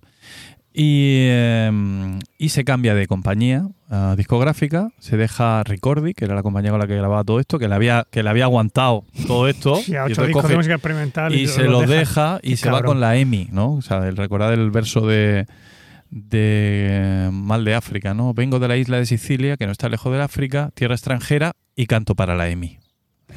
bueno, pues eh, con la EMI ya entra en una nueva etapa, mucho más comercial. Publica varios discos de, de bastante éxito. El primero, La Era del Jabalí Blanco, Era del Chinguiale Bianco. Después, Patriots, que también es un disco extraordinario. Y luego ya culmina con La Voce del Padrone, ¿no? el gran disco, eh, casi diría, de la historia del pop en Italia. ¿no? El primer disco que vendió más de un millón de copias. Curiosamente, los, la- los empresarios de la música no le quisieron dar el premio al mejor disco del año. le dejaron en segundo lugar. ¿vale? Eh, se ve que no caía muy bien entre las Ah. élites, este Batiato Seguro. este tipo provocador. Los empresarios. Eh, y, y bueno, pues eh, luego es- esos discos y esas canciones en, en, eh, La Voce del Padrone está, entre otras, la, el- la famosa Centro di Gravità Permanente. Pero bueno, son discos que están, eh, son interesantes. eh, cada canción, cada pieza es interesante. Luego se hicieron versiones en castellano, pero que ya todos conocemos. Bueno. Entonces, como, digamos, como artista que quiere, mm, que quiere que le vaya bien, que quiere prosperar, que no tiene ningún problema con, con la idea de ganar algo, que se presenta a un festival, no solamente a exhibirse o a dar la nota como chiquilicuatre, sino, sino porque también quiere ganar, seguramente. Lo que pasa es que apuesta por ganar de una manera diferente, alternativa, un poco mm, tocando, tocando los resortes que no toca nadie. Y en el fondo Batiato siempre fue un provocador, evidentemente, que sería el tercer elemento que quiero comentar. ¿no? Entonces, presentar eh, este tipo de canciones en un festival como Eurovisión, pues también es una provocación. Eh, Batiato es un autor, en general, muy irónico. Mm, Recordamos seguramente el verso de Yo prefiero la ensalada a Beethoven y Sinatra, ¿no? a Vivaldi uvas pasas, La que me dan más calorías. ¿no? Sí. La ensalada de flecha. Bueno, sé, creo que no se refería Ah. a la de flecha. Eh, y que mucha gente toma el pie de la letra y entiende como que, que Batiato despreciaba la música clásica o decía que era algo elitista. No, en absoluto, él no la despreciaba en absoluto. Seguramente es una ironía más de las, de las muchas. Em, o en uno de sus últimos discos de estudio, en 2012, una canción que se llama Testamento, él ya veía el final acercarse. Eh, entre muchas cosas muy profundas que dice, dice, me gustaba todo de mi vida mortal, dice, hasta el olor que le daban los espárragos a la orina. Eh, entonces, quitándose un poco la pose de, oh me, oh, me voy a morir, oh, qué triste es todo, oh, quiero daros pena. Bueno, vamos a romper un poco esa, eh, ese, ese círculo vicioso. La famosa que comentaba antes, ¿no? Que Por, por la cual me he traído hoy mis gafas de sol, y Emilio también. Hay quien se pone unas gafas de sol. ¿Por qué? No me acuerdo ahora. No os acordáis de esa frase. Por tener más carisma y sintomático misterio. Ay, verdad. Oh, claro. Es verdad. Eh, hombre. Yo de Oh. lo que me acuerdo, y además lo asocio totalmente a Paco y a mí, es lo de vivir. En vivir no es muy complicado, lo de. Si puede renacer después. Sí. Lo de- lo de me roba todo hasta el café. Que eso, cantarlo con él era. El animal, dice el animal, es, el animal es El la, la obsesión sexual que todos llevamos dentro, ¿no? Y dice, este, este animal me posee, me lo roba todo, dice, hasta el café. ¿Cómo? ¿Cómo? ¿Qué de dice? eso me acuerdo de nuestra adolescencia cantando eso. Sí, cantábamos, sí, esas cosas hacíamos, sí, señor. Estaban los demás por ahí, en fin. Total, eh, sentido del humor, eh, ironía, ¿no? Eh, y, carisma, ¿no? Y bueno, pues esto lo enlazo con la experiencia que he tenido personal con los, en los conciertos de Batiato y algunas otras cosas que le ha hecho a lo largo de su carrera. Por ejemplo, en el año 89 fue el- se convirtió en el primer artista pop en cantar en el Auditorio del Vaticano ante el Papa Juan Pablo II. Eh, y interpreta dos canciones, una es Un océano de silencio y, otra es ah, Te vengo a buscar, en italiano Ti vengo a cercare. Y ah, hay un momento de, la, de esta segunda canción, acompañado por la orquesta, dirigida por, por su amigo Justo Pío, eh, que dice las palabras emanciparme, emanciparme dall'incubo delle pasiones, o sea, emanciparme de la pesadilla de las pasiones, buscar el uno por encima del bien y del mal, ser una imagen divina de esta realidad. Eso es lo que él quiere ser, alcanzar a ser. Y en ese momento se emociona, no puede seguir cantando, hay un momento ahí que es muy recordado, sobre todo en los círculos católicos, de cómo el gran cantante no siente ahí una iluminación y, y, luego lo confiesa, que efectivamente que él sintió ahí, en ese momento, en ese contexto, esa canción le superó. Eh, otro momento, mm, no sé si provocador, irónico, valiente, eh, en el año 92 cuando, cuando se acababa de producir la guerra del Golfo y, Irak era un país al que casi todo el mundo veía con mucha desconfianza, con mucho desprecio. Él, que estaba pasando una temporada meditando en algún monasterio de la zona, le ofrecen ir a dar un concierto a Bagdad con la Orquesta Sinfónica de Bagdad. Y allí, con todos sus hábitos y su aspecto de monje de monje ortodoxo que tenía una barba enorme en aquel momento, dio un, concierto memorable que él bautizó como concierto eh, por la juventud iraquí. Y es que está además subido a internet y que merece la pena ver también. Y, y como no, sus actuaciones en política. ¿no? En, en política ha participado varias veces, más o menos activamente, pero últimamente eh, le dieron el puesto de consejero de Turismo y Cultura de la Junta de Sicilia, que es de donde él es nativo, como ha dicho antes Diego, y donde ha vuelto a vivir en sus últimos años, a condición de que no estuviera, lo aceptó a condición de no tener remuneración alguna a cambio. Sin embargo, a los pocos meses fue cesado por unas palabras que se consideraron sexistas en el Parlamento Europeo. O sobre el Parlamento Europeo, no lo sé. Dice, esas putas que se encuentran en el Parlamento serían capaces de cualquier cosa. Los políticos italianos harían mejor abriendo un prostíbulo. Eh, claro, esto fue sexista y, lo echaron por sexista, ¿vale? Si hubiera dicho esos putos, pues igual, ¿no? No habría habido problema. Eh, bueno, yo estuve en dos conciertos de Batiato. En el año 2002, eh, en mayo, el, el 2 de mayo de 2002, eh, Batiato venía todavía en su esplendor físico, creativo y, y en aquella época había coincidido con una figura muy curiosa, un filósofo, filósofo que era bastante mayor que él, Manlius Galambro, eh, que le acompañó durante varios años y que incluso escribió las letras de muchas de sus canciones. Hay una canción de Batiato que después de Centro de Gravedad Permanente es la que más se conoce y se recuerda, aunque aquí no tuvo tanta repercusión, que es El Cuidado, La Cura, no sé si la habéis oído. Sí. Una canción... Ni. Es que no me, no me acuerdo todo. Bueno, es una canción, una letra conmovedora, es una canción de amor, pero una canción de amor desde el punto de vista de, de te protejo, quiero cuidar de ti, mm, de mi- en fin. Es un enfoque distinto, ¿no? Y la letra es de, este Esgalambro. Bueno, pues se lo trajo a Esgalambro al concierto y en un momento dado vemos que Batiato se retira de la, del escenario, pues que esto que va a hacer un descanso o no sabemos qué va a pasar. Entonces sale Manlius Galambro, tendría 80 años en ese momento, y se pone a cantar. ¿Vale? Y, y- bueno, ¿y, qué nos cantó? Nos cantó La Bien Rouge y la de aquella de Manu Chao, la de Me Gustas Tú. Qué fuerte. ¿Vale?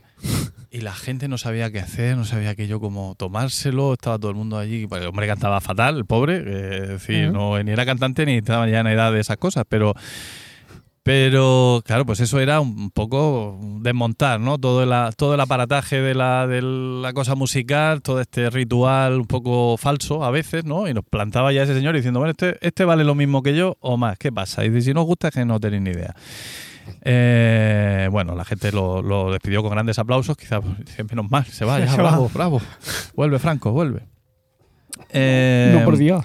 y ya el segundo concierto, el que yo tuve la suerte, porque aquello sí fue una suerte, además eh, fue en la Mar de Músicas hace en 2017 o 2018, o sea, fue uno de los últimos 10 o 12 conciertos que dio Bateato, porque, porque dos meses después se retiró de los escenarios.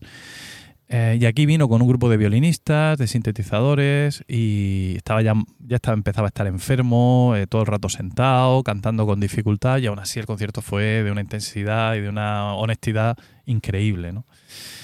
Eh, y bueno, pues podríamos estar hablando de Batiato, ¿no? Años, pero. Sobre todo tú. eh, y, O sea, nosotros en- en- encantados de escucharte, quiero decir, Bueno. porque yo no, pues yo, yo no sabría decir mucho más. yo terminaría diciendo que eh, en 2005 ah, la canción Los trenes de Toser fue recordada por la Unión Europea de Radiodifusión dentro de un programa especial, Congratulations, como una de las más relevantes de la historia de Eurovisión. ¿Eh? Bueno, solo tardaron 31 años. Eh, tiempo en el que Batieto aprovechó para publicar varias óperas, hizo películas, 25 discos más. Es decir, que bueno, pues eh, qué suerte tuvo Eurovisión y al menos por esto, quizá alguna vez me reconcilie con Eurovisión. Nada más. Muy bien. Muy bien, muy bien. Magnífico, Paco. Nada. Muchas gracias. Cuando muera Zúcaro, tienes que hacer otro de Zúcaro. Sugar, sugar. Forniciari. Bueno, pues hemos terminado. Ah, no. Está, está aquí Diego José Blande, sus Tres folios. folios, tres folios. eh, Por las dos caras. son tus propios folios, pero están subrayados, que es una cosa que me llama la atención. ¿No? Porque como es un texto que has escrito tú, Claro. ¿qué necesidad hay de subrayarlo? No, porque luego le añadía cosas y luego le ponía cosas. ¿Y por qué no volver al documento de Word? A, a hacer allí los primero lo imprimí y luego lo... cambios. Sí, a ver, me están, me, me indican de control que vamos a eh, que vamos a mover un poco la mesa. Sí, para la grabación, ¿no? ¿Qué voy a parar la grabación? Eso Esto de- es podcasting verité. De débiles. Claro que sí. a ver, sí, cuidado. No, no vamos a parar la grabación, pero vamos a intentar no romper, no romper nada de esto. ¿eh? Estamos moviendo. Uy, uy, al micrófono de Paco. A ver, efectivamente. Arriba, bonita. No lo estáis viendo, pero esto es como, esto es como un traslado de, de- un salto vaca. A ver, abajo. ¿Ya? ¿Aquí? ¿Está bien aquí? Ahí, perfecto. Vale, ahora solo falta traer las sillas. Claro, no, no, cuidado, no pegues el tirón de los auriculares, digo José. Sí, sí, esto no se va a cortar, ¿eh? O sea, hemos movido la mesa porque, claro, eh, la, la Tierra, amigos, eh, tiene un movimiento de rotación y traslación. Sí, sí, sí, sí. Últimamente lo hace mucho. Y entonces, claro, el sol ya había empezado a Pero castigarnos a ti te con. sigue dando el sol ahí, digo José.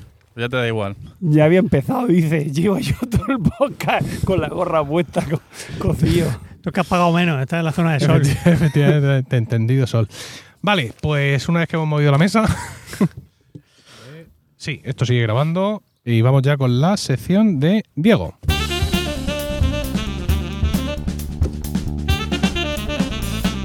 A ti sí te lo pregunto. Y dinos, Diego, ¿de qué nos quieres hablar hoy? Eh, hoy os voy a hablar, en honor también a Franco Battiato, de las vísperas sicilianas.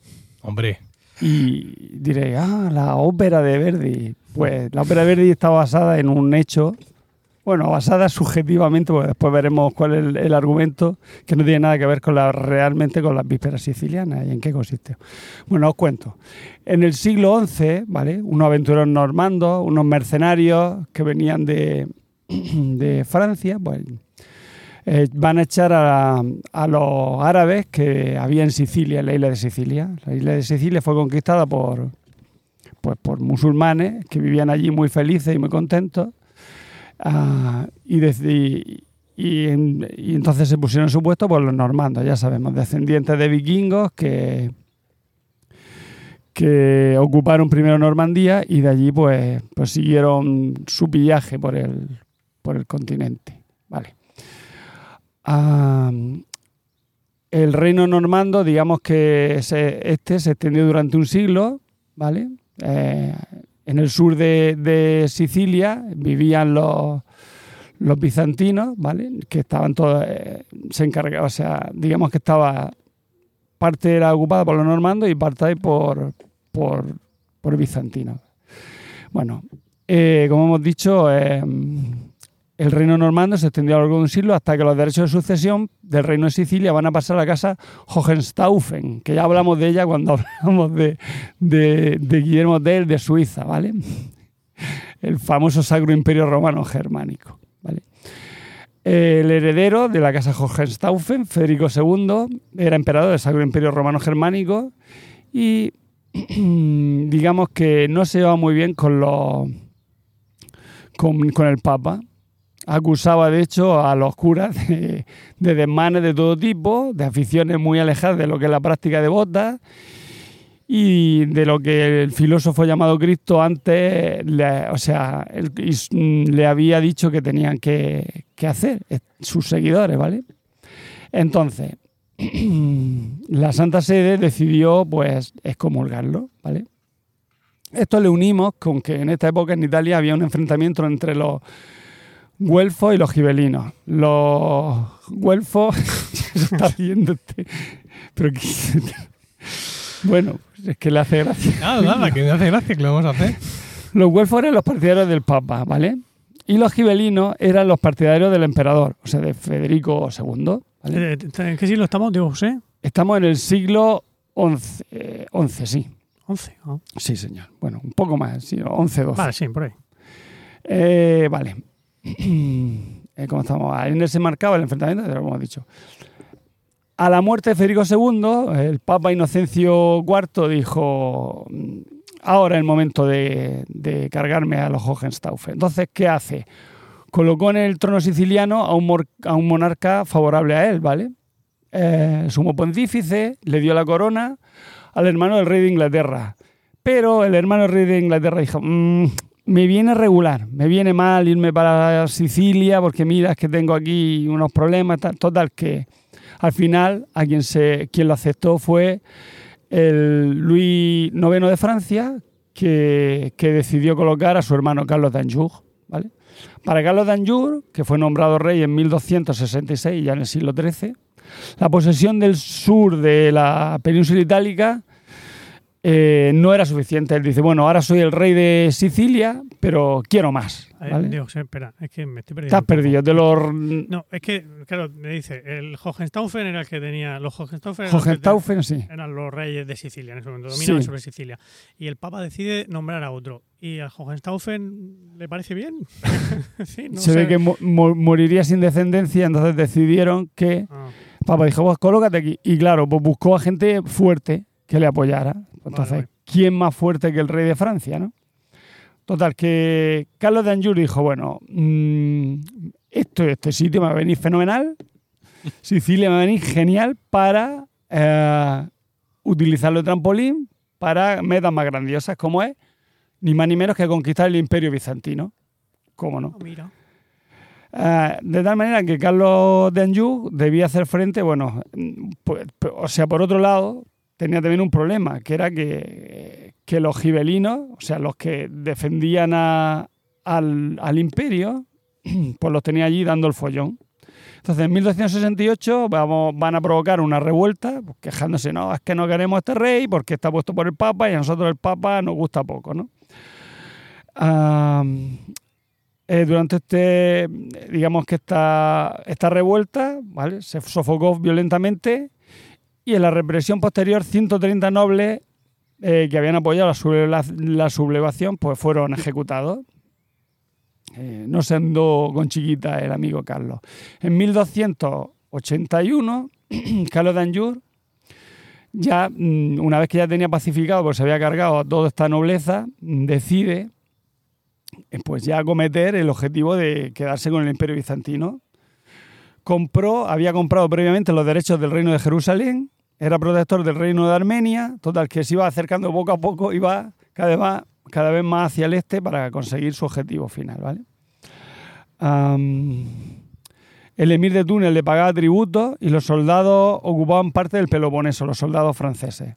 Por último, y a instancia suya, el Papa Martín IV excomulgó al emperador de Bizancio, a Miguel VIII Paleólogo.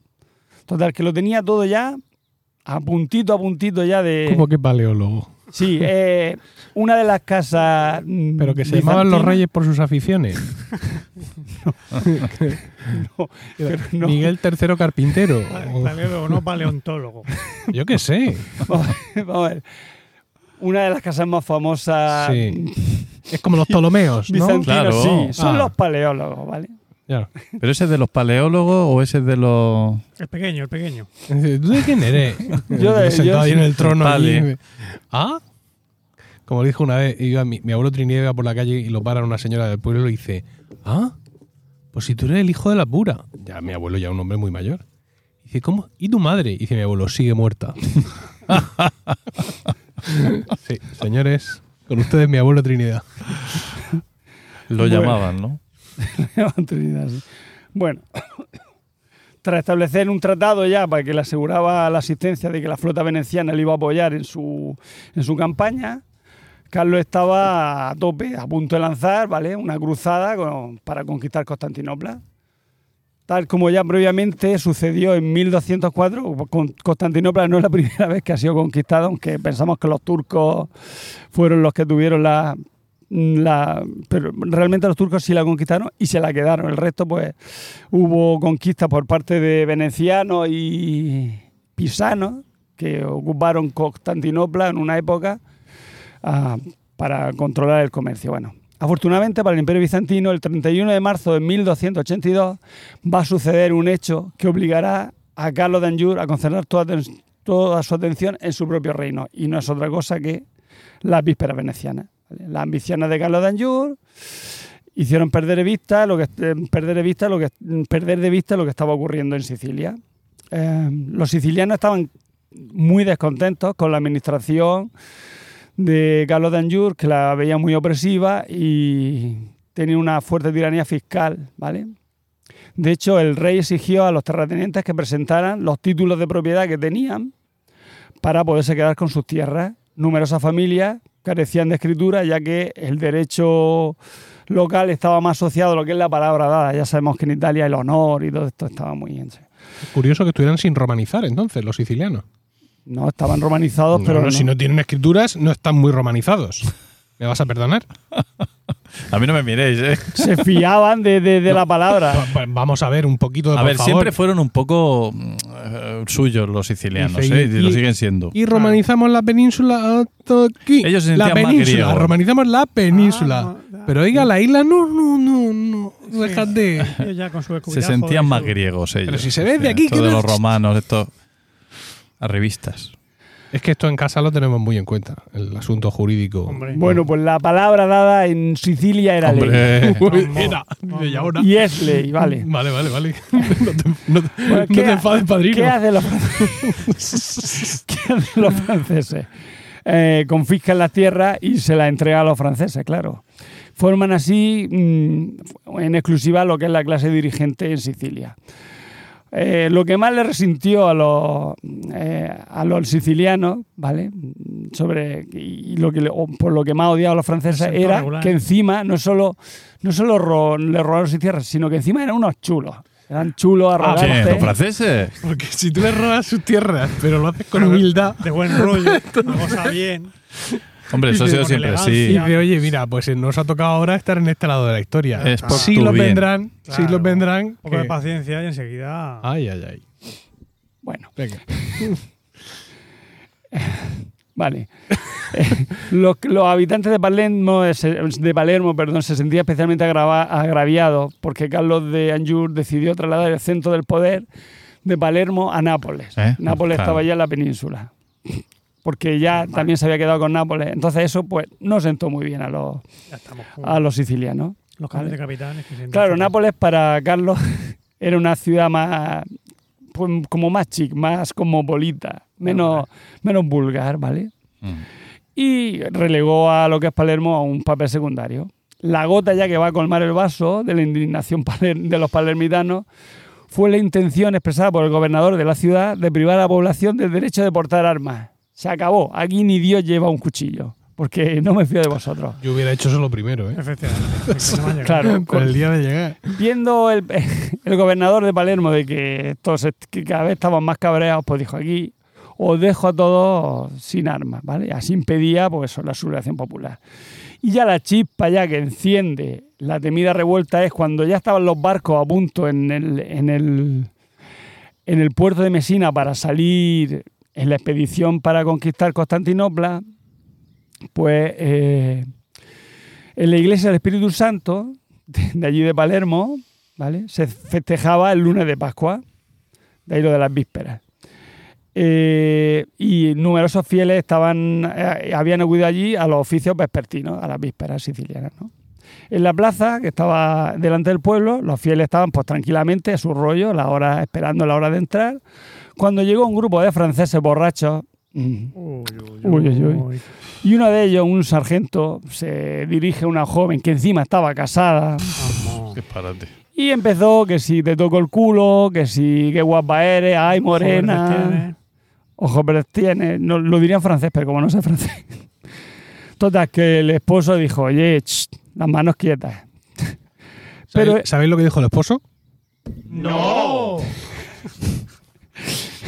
Pero, pero lo, claro, el, el, el, este, el, el militar francés, pues envalentonado por el alcohol y por sus compañeros, pues siguió dando el folloncico, ¿vale?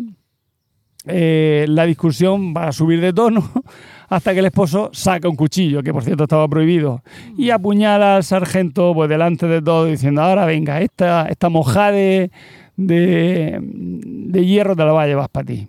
Mientras unos soldados... Entonces, unos franceses, unos, unos, france- unos soldados franceses pues lo socorrían, como es normal, y los otros lo perseguían al, al ultrajado marido para darle su merecido. Pero los palermitanos, que habían estado viendo cómo se había desarrollado la cosa y que le tenían ya mucha inquina a los franceses, además de que estaban más, muy enfadados, eran muchos más, ¿vale? Los rodean a los, al grupo francés y le van a dar muerte. eh, justo en el momento en que las campanas de la iglesia y de toda la ciudad empiezan a tocar. ¿vale? Qué bonito. Se inicia la rebelión por... En, en un hecho completamente fortuito. Sí. Ya, de eso vamos a hablar luego después. Después lo vamos a hablar, de eso. Se inicia la rebelión, ¿vale? La ira popular mm, recorre todas las calles de Palermo al grito de muerte a los franceses, no es decir... Un obviamente, lema no- universal. No hubo dinero para marketing. Ah, al final los palermitanos asesinan a cerca de 2.000 franceses que residen en la ciudad, donde se incluían ancianos, mujeres, niños. Llegaron incluso a asaltar los conventos en busca de religiosos franceses para darle muerte. A ver, tú, Por si acaso. tú, A ver. háblame, háblame. Y el tú- perro de San Turidú, no tiene rabo. Turidú, háblame en- eh, un poco siciliano. Y el otro, pues si no hablaba siciliano, a la muerto. Bueno. En la jornada siguiente, el levantamiento se extendería como un reguero de pólvora. De Corleone hasta Messina, las fuerzas francesas fueron masacradas. Cuando la sed de sangre de los sicilianos quedó saciada por fin, y que ya es difícil que quede Qué poético. Sí, ¿verdad? Los cuerpos de más de 8.000 franceses reposaban sin vida. Ay, ya. 8.000 se cargaron. ¿Cómo disfruta? con, con la cuenta, míralo. Es que los franceses, la muerte de franceses siempre es una alegría. bueno, más si, si son parisinos ya, vamos, ya que me, me- vuelvo loco con los parisinos ya. Bueno, venga. Existe realmente otra versión que yo creo que va a ser la más ajustada, según la cual la sublevación popular no fue todo lo espontánea que cabía esperar. No. A pesar de Miguel Paleólogo, habías tenido el apoyo de Pedro de Aragón, ¿vale? Eh, de hecho, eh, ¿dónde está? Ah, bueno. De hecho, mm, eh, gracias a ese apoyo, o sea, Miguel Paleólogo era un, un gran diplomático y consigue que, que Pedro III de Aragón le apoye para neutralizar a Carlos de Anjou, ¿vale?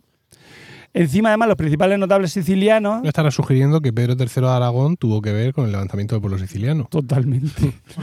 No lo sugiero, lo afirmo, de hecho. Eh, ya son ganas, ¿eh? mm, muchos de los principales nobles sicilianos vivían en, estaban allí, vivían en Barcelona, estaban refugiados en Barcelona, ¿vale? Aragoneses contra franceses. Y de allí, que, de allí que conspiraran los aragoneses para recuperar el trono. De hecho, Pedro, como hemos dicho, Pedro III de, de Aragón tenía, quería reclamar sus derechos sobre el trono de Sicilia, ya que su mujer Constanza, cuyo padre había sido mm, eh, pasado alegremente por las armas por Carlos de Anjou, eh, digamos que la mujer estaba todo el rato, "Mm, Pedro, esto no, tú Esto, esto no nene, lo puedes. esto la que- muerte de mi, de mi padre, esto no lo puedes Tú consentir. estás ahí sentado tan tranquilo. A mi padre lo han matado. Si ya me lo decía mi madre. Y le comió tantísimo la cabeza que dijo el tío. Dijo, venga, por, no oírla, por no oírla dijo, venga, Mm. vale. Total, que al final se alían vin- ven- mm, uy, venecianos, bizantinos y aragoneses para provocar el levantamiento en Sicilia y retrasar pues, los planes que tenía, de ambiciosos que tenía Carlos de Anjou de, con su flota para conquistar Constantinopla. Claro, el caso es que antes a ti no te llega una push notification, ¿no? Donde te dice la población de su de su ha bajado en está en menos 8000, Ya. sino que a la que tú te enteras y reaccionas Sí, pues ya. y, y qué haces, pides ayuda a tu a tu padre, hermano, primo, rey de Francia, ¿cómo solucionas esto? Mm. No sé. No hubo solución. No, no hubo solución, claro. Ya, bueno, De hecho, Ah. ya veremos que se tuvo, que se fue cortando. Bueno, de hecho, el padre de el padre de este de bueno, el suegro de Pedro II era Manfredo de Hohenstaufen ¿cómo Ah, no? Están los Hohenstaufen otra vez. Claro. Y, y no se podía imaginar que al final iba a acabar todo en esta vendetta. O sea, el hombre murió diciendo, uh, he perdido mi trono y tal. Y, y al final en la tumba obten- obtuvo la venganza siciliana que él, que él deseaba. Bueno, eh, realmente eh, se piensa que el incidente del soldado francés con la dama siciliana no era más que una invención posterior ¿Qué para apoyar No, hombre, no. el carácter popular de la revuelta. Tuvo que pasar fijo. Claro que sí, tiene toda la pinta. Pues no. Bueno, eh, vamos, ya estoy ya acabando ya la historia, esto está ya que se acaba. Sea como fueres, ya sea de verdad que, que el, el, el este, ¿cómo se llama? El soldado mm, le tocó el culo a la siciliana, o por el contrario, fueron los Fue el Los, paleólogo. los- los- los espías fue- aragoneses. fue, los eh, fue Pedro y el paleólogo, Los y que Miguel arma- Paleólogo, los que le tocaron la carita a Carlos de Anjou. Armaron a toda la isla. Bueno, eh, mm, se derrumbó como un castillo de naipes la decisión de, de Carlos de Anjou de, de- de tomar Constantinopla. ¿Vale? Los rebeldes obtuvieron la independencia de la isla, que inmediatamente Pasó a fue ser dependiente de... Sí, al principio fue gobernada como una comuna, igual Eso que suena lo a otra hacía independencia. Florencia y Venecia. Pero luego dijeron, uy, esto, esto no tiene muy, mucho futuro. Entonces se la dieron a Aragón, ¿vale? Le sale bien Ah, la jugada, ¿eh? sí. A Miguelito y a Pedrito. Eh, total. Pero le mantendría algún fuero, ¿no? A los sicilianos. Claro. Le dejarían llevar de cuchillos. Porque Y- han visto que total. Sí, hombre, que dejaron, que no- le que no les dejaron, dejen. claro. Y les devolvieron las tierras sin escriturar. Y echarle orégano a la. Sí, efectivamente. Carlos de Anjou al final decidió, bueno, inició una larga y guerra, una larga y estéril guerra contra la Casa de Aragón que no tuvo ningún éxito. La guerra prosiguió después de la muerte de Carlos de Anjou y de Pedro III de Aragón. Pasó sostenida por los respectivos herederos, o sea, fue pasando de familia, ya se sabe, las vendetas Esto- esto sicilianas, tiene pasando de padre. Con lo que nos contaste la otra vez, ¿no? Eh, Hombre, tiene relación con que más tarde, en el... eh, pues lo del Anjou ahí en la. en- sí, eh, bueno, era otro Anjou, curiosamente, sí, sí. Anjou, ¿no? Sí, Ah, es que los franceses y los aragoneses siempre lo estuvieron en guerra, pero tú fíjate cómo llegaron a ser la, la- la comuna barcelonesa que se alió con Francia, en, en el anterior episodio lo contaba, o sea, con el enemigo natural de Aragón para quitar de medio a... Era Pedro IV, ya, ya no me acuerdo cuál era. pues sí, Fernando no era... Fer- no, Fernández era el hijo. Luego repasamos. Fernando. Bueno. Eh, ya me he perdido. Ah, sí. Ah, bueno, que sí, que siguió los respectivos herederos y finalmente se, se acabó esta guerra entre Aragón y Francia por conseguir Sicilia con la paz de Caltabellota o Caltabellota en 1302, que supone la independencia de Sicilia bajo la influencia de Aragón la permanencia de Nápoles en manos de la dinastía inaugurada por Carlos de Anjou, o sea, Nápoles se le da a Carlos de Anjou, mientras que Sicilia se le queda a Aragón, ¿vale?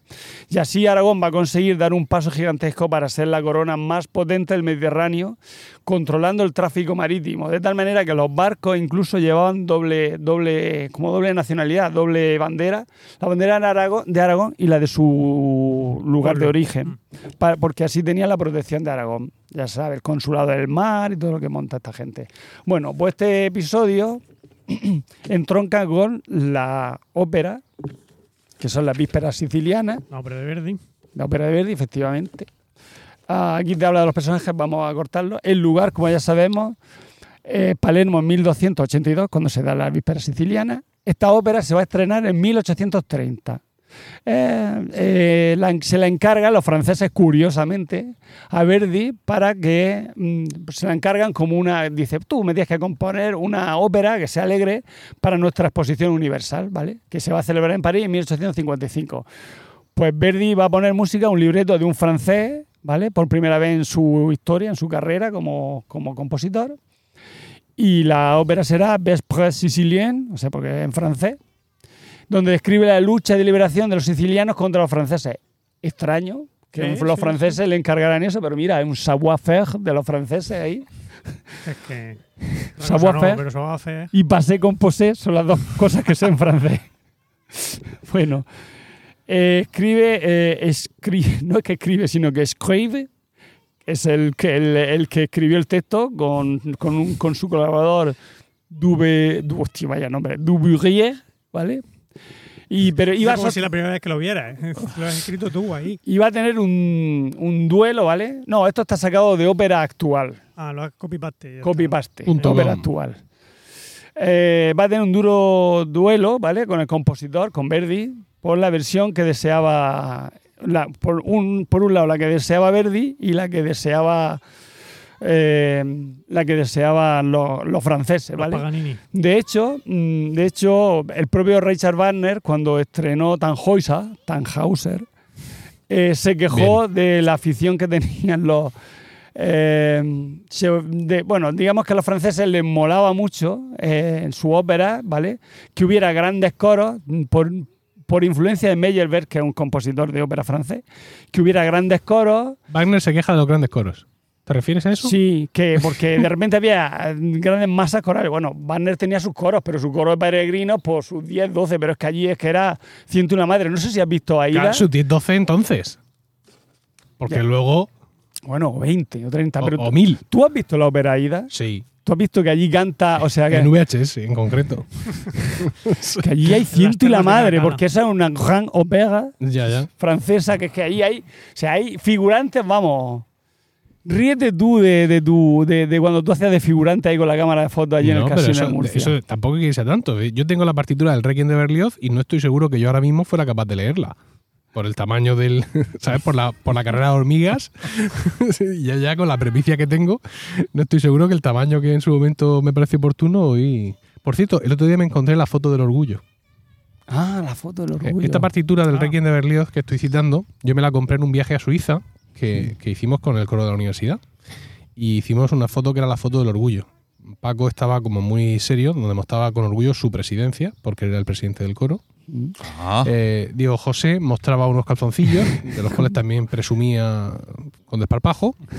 Yo estaba muy contento por haberme comprado la partitura del Requiem de Berlioz y la, la mostraba al público. Y también salía la cara de Andrés Bernal. Malo eres. Pero es que es así. Eso se lo hemos dicho a él también. que será que asoma, ¿no? Sí. asoma así la cara. Y la verdad es que está bien el tío en esa foto, ¿eh? Yo es la mejor foto Tiene que que, estar orgulloso de es la mejor foto que se es- hizo. Es la mejor foto que le conozco. Puede Bueno, estar orgulloso de su foto. Sí. Volviendo a la gran ópera francesa. Sí, y eh, estamos los cuatro, est- ocupamos el mismo espacio que yo ahora. O sea, el espacio físico en el mundo, Es ¿vale? lo mismo. Me lo creo, Sí, me lo creo. pero mantenemos el tamaño de las cabezas, lo cual es un poco disruptor. Inquietante, Sí, sí, sí. sí. Bueno, volviendo- a esto. Volviendo a la gran ópera francesa, Sí. eh, eh, los franceses estaban empeñados siempre en utilizar escena de masa, de grandes masas, sin motivo aparente, y danza. O sea, la danza Hola. estaba. En la ópera francesa siempre hay que bailar. Ah, qué entretenido todo. Sí, sí. Si no hay una danza en Francia, se mosquea.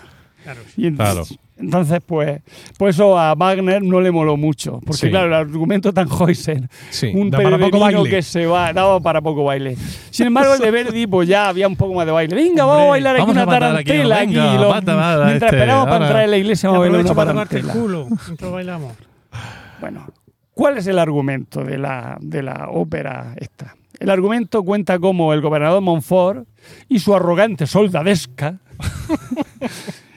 está por un lado, que son los malos, y por otro lado están los patriotas sicilianos Arrigo, Procida y la duquesa Elena.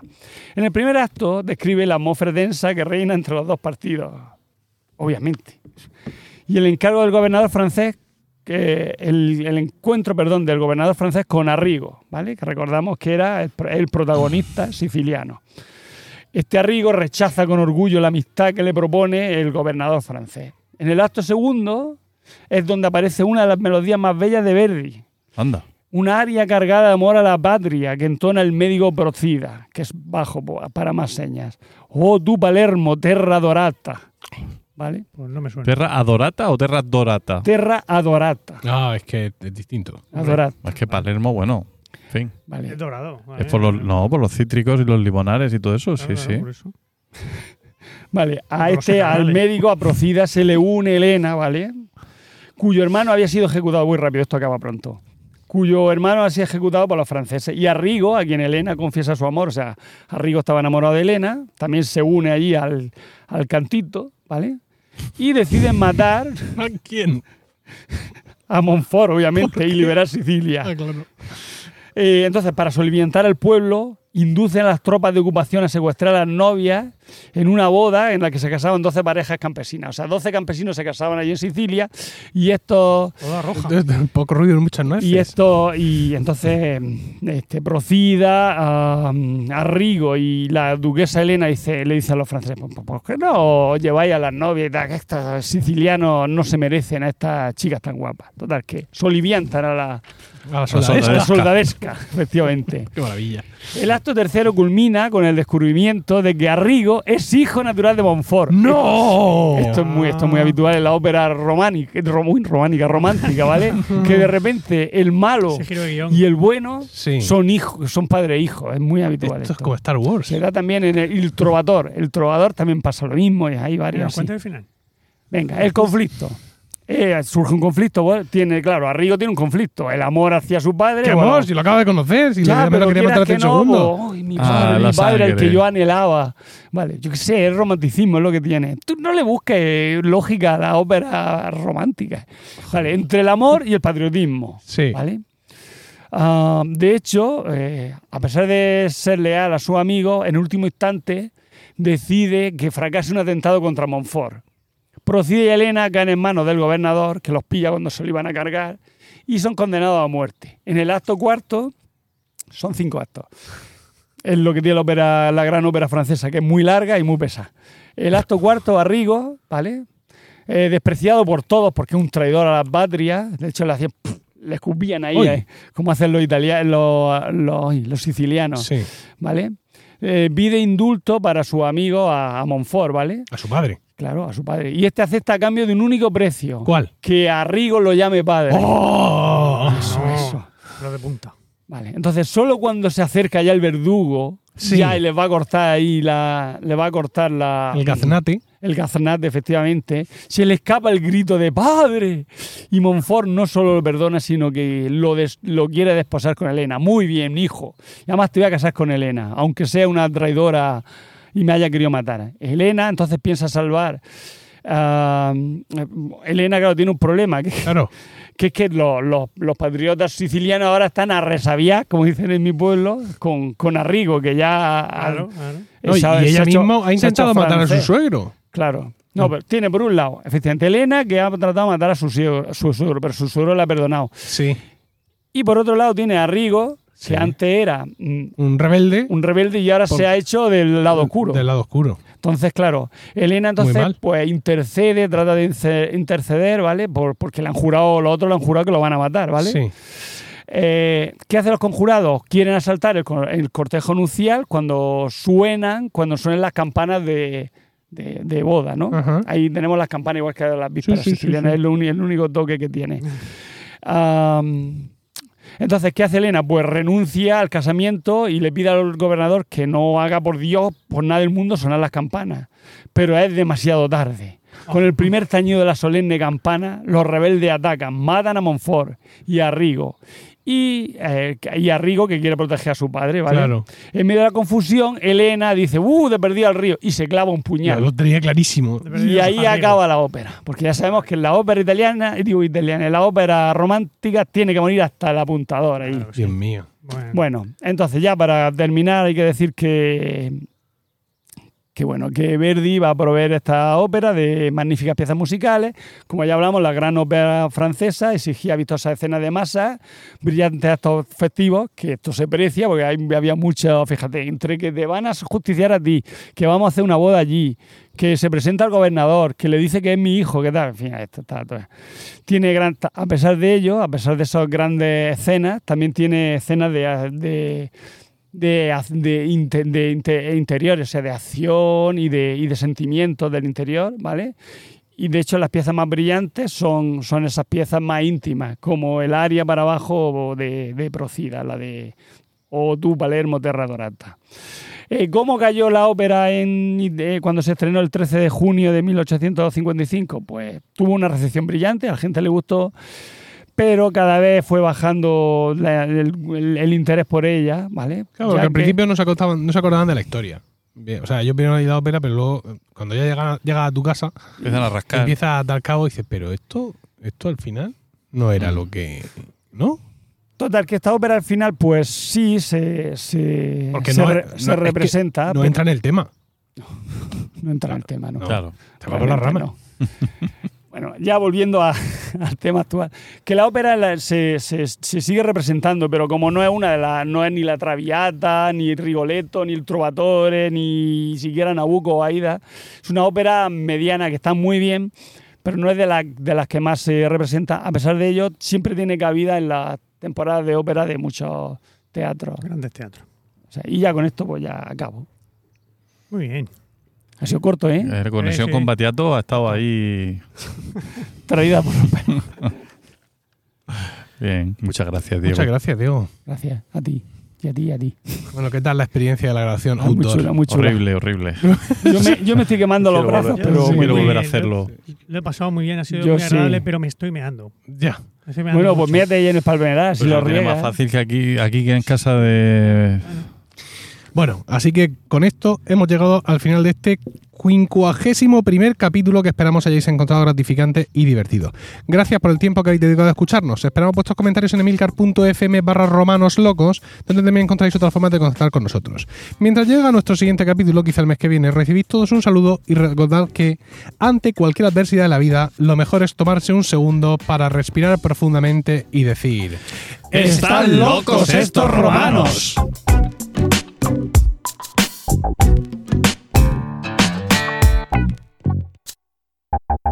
you.